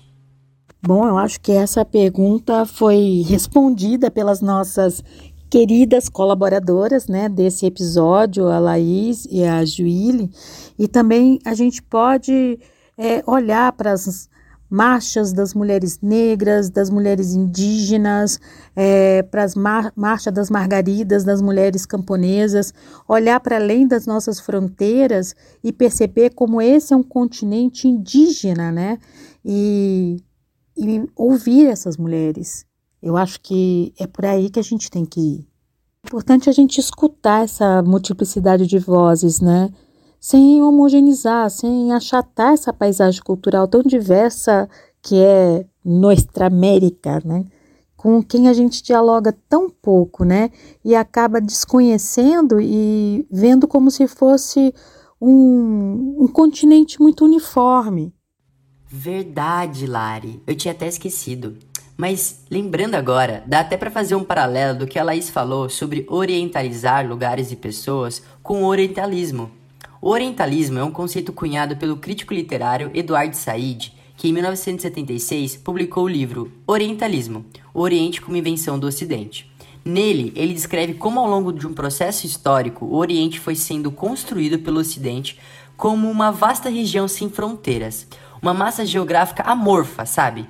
Massificando a comunidade oriental em uma série de estereótipos que vão da sensualidade das mil e uma noites ao homem bomba terrorista, ou seja, coloca diversas coisas diferentes em um lugar só. E aí fica essa ideia caduca de asiático, de oriental, sabe? Exato, Gese. Você lembra que a gente falou é, sobre as diversas categorias que esse sistema moderno colonial criou, né? É, por exemplo, a ideia de raça. Então, o gênero como uma categoria faz parte dessa estrutura, uma vez que gênero também funciona como um modo de hierarquização. Eu acho que foi no episódio passado, né, que a gente falou sobre como diversos povos originários eles não possuíam essa divisão pautada no gênero, mas em laços consanguíneos ou em outras categorizações. Tanto que o termo mulher e homem não eram dados aos povos colonizados, né? Eles se duvidava até que eles eram humanos, mas quando eles passavam a reproduzir modelos de masculinidade e feminilidade que eram próprios do entendimento desse sistema de gênero do colonizador, aí eles poderiam ser alocados né, nessas categorias de mulher ou homem. Mas é, estou me lembrando também que a socióloga decolonial, a Maria Lugones, ela vai mais radicalmente, mais a fundo nessa discussão quando ela mostra que a mulher negra ela não teve nem direito ao gênero, né?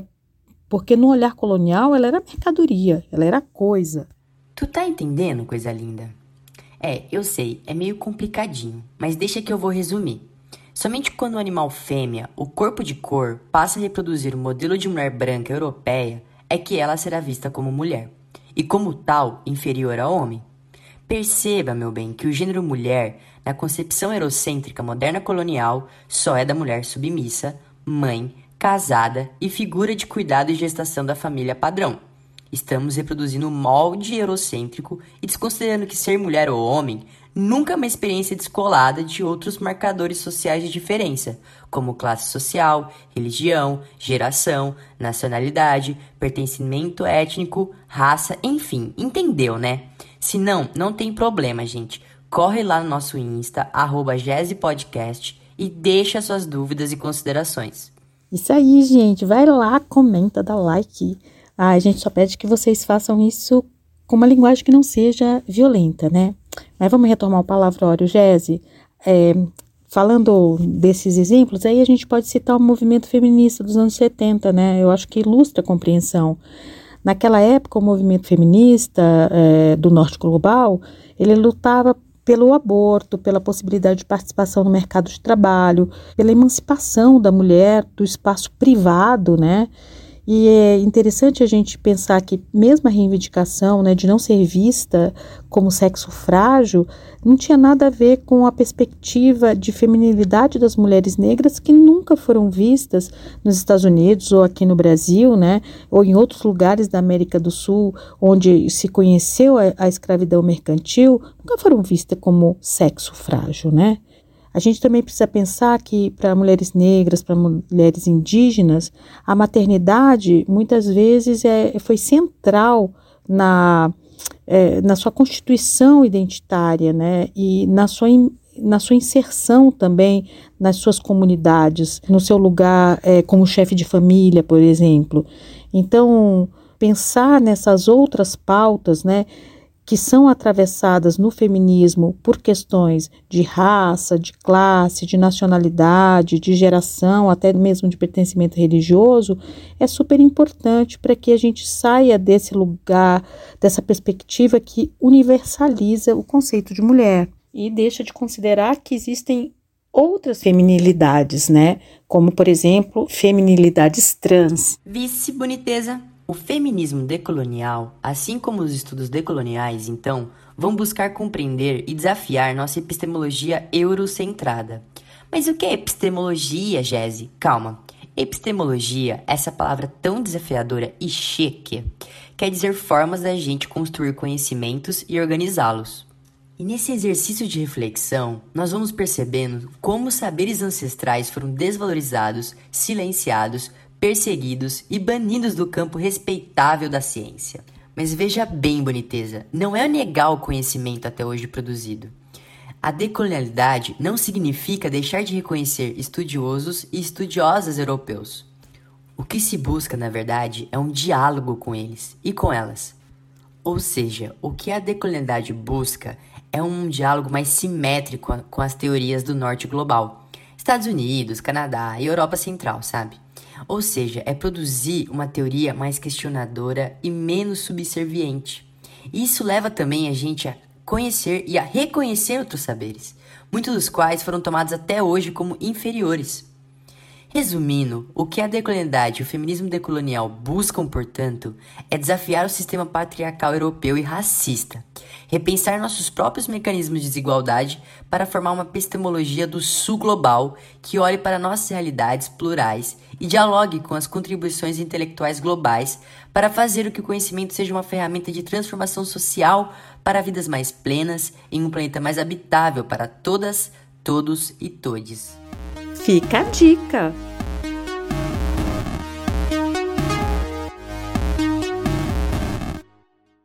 E para encerrar esse episódio maravilhoso, o bloco Fica a Dica, a gente vai deixar algumas dicas culturais e acadêmicas de leitura para o pessoal aí de casa. E eu, Igor, eu vou abrir as dicas dando uma recomendação de cultura pop para o pessoal que curte aí.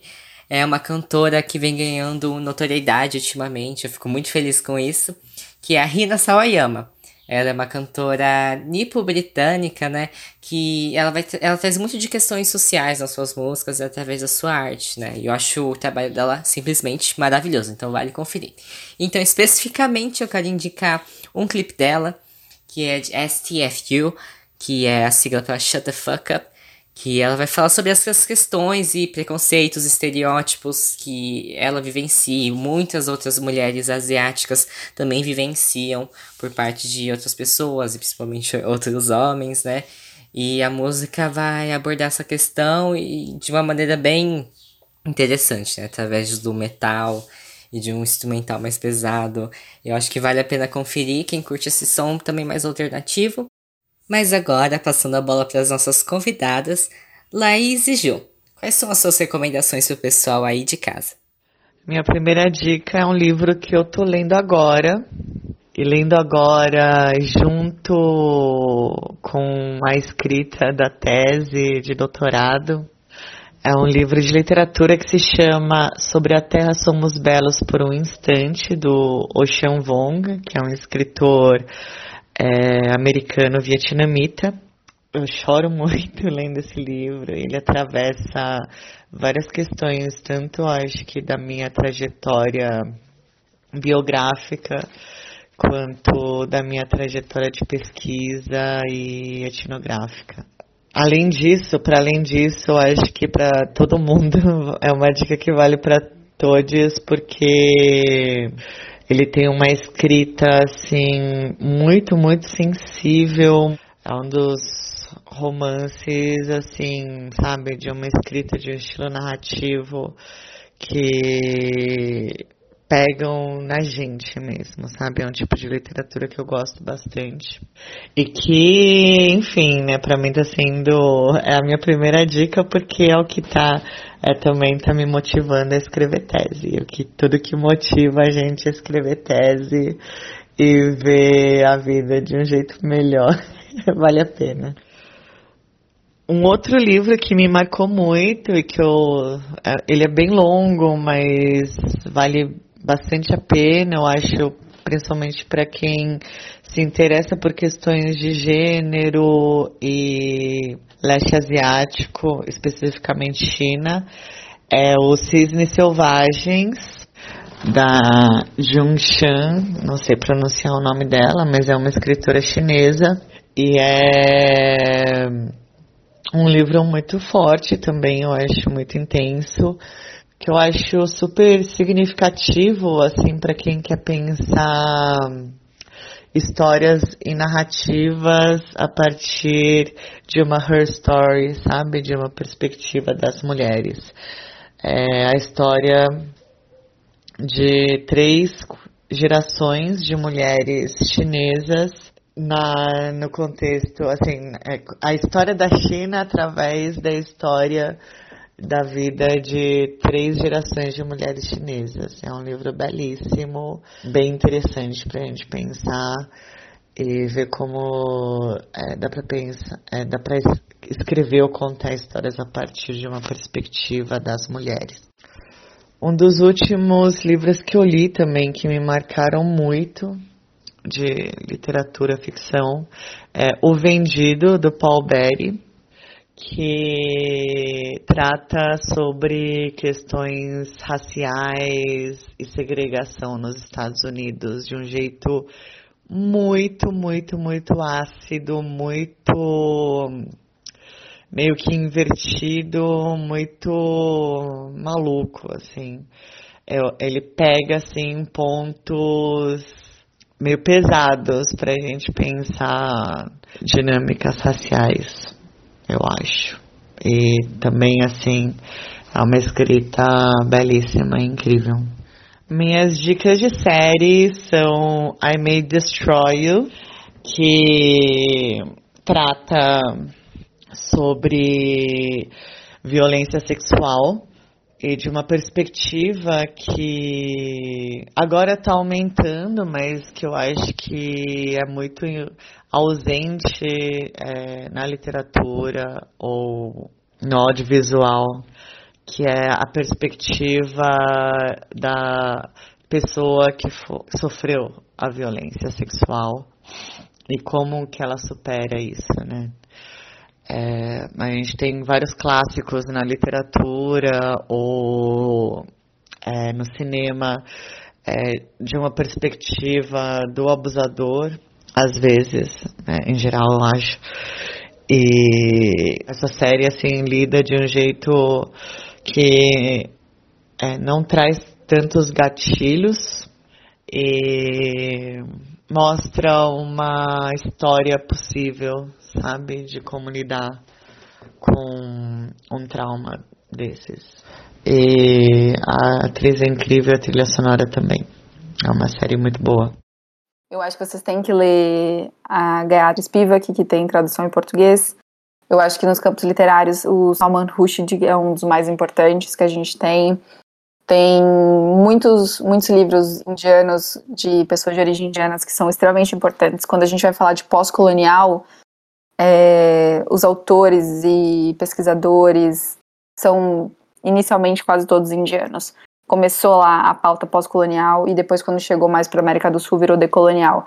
Então, eu acho que os dois são extremamente importantes, assim, de compreender tanto decolonial quanto pós-colonial. Então, quem tiver interesse nisso, vai atrás.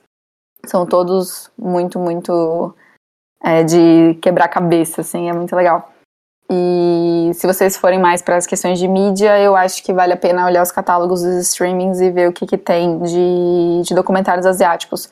Tem uns incríveis da China, tem a, essa comédia adolescente Eu Nunca Indiana, que fala sobre a, o hibridismo né, entre ser uma pessoa que mora nos Estados Unidos, mas tem origem indiana. Tem documentários maravilhosos, assim, que eu, eu sou apaixonada.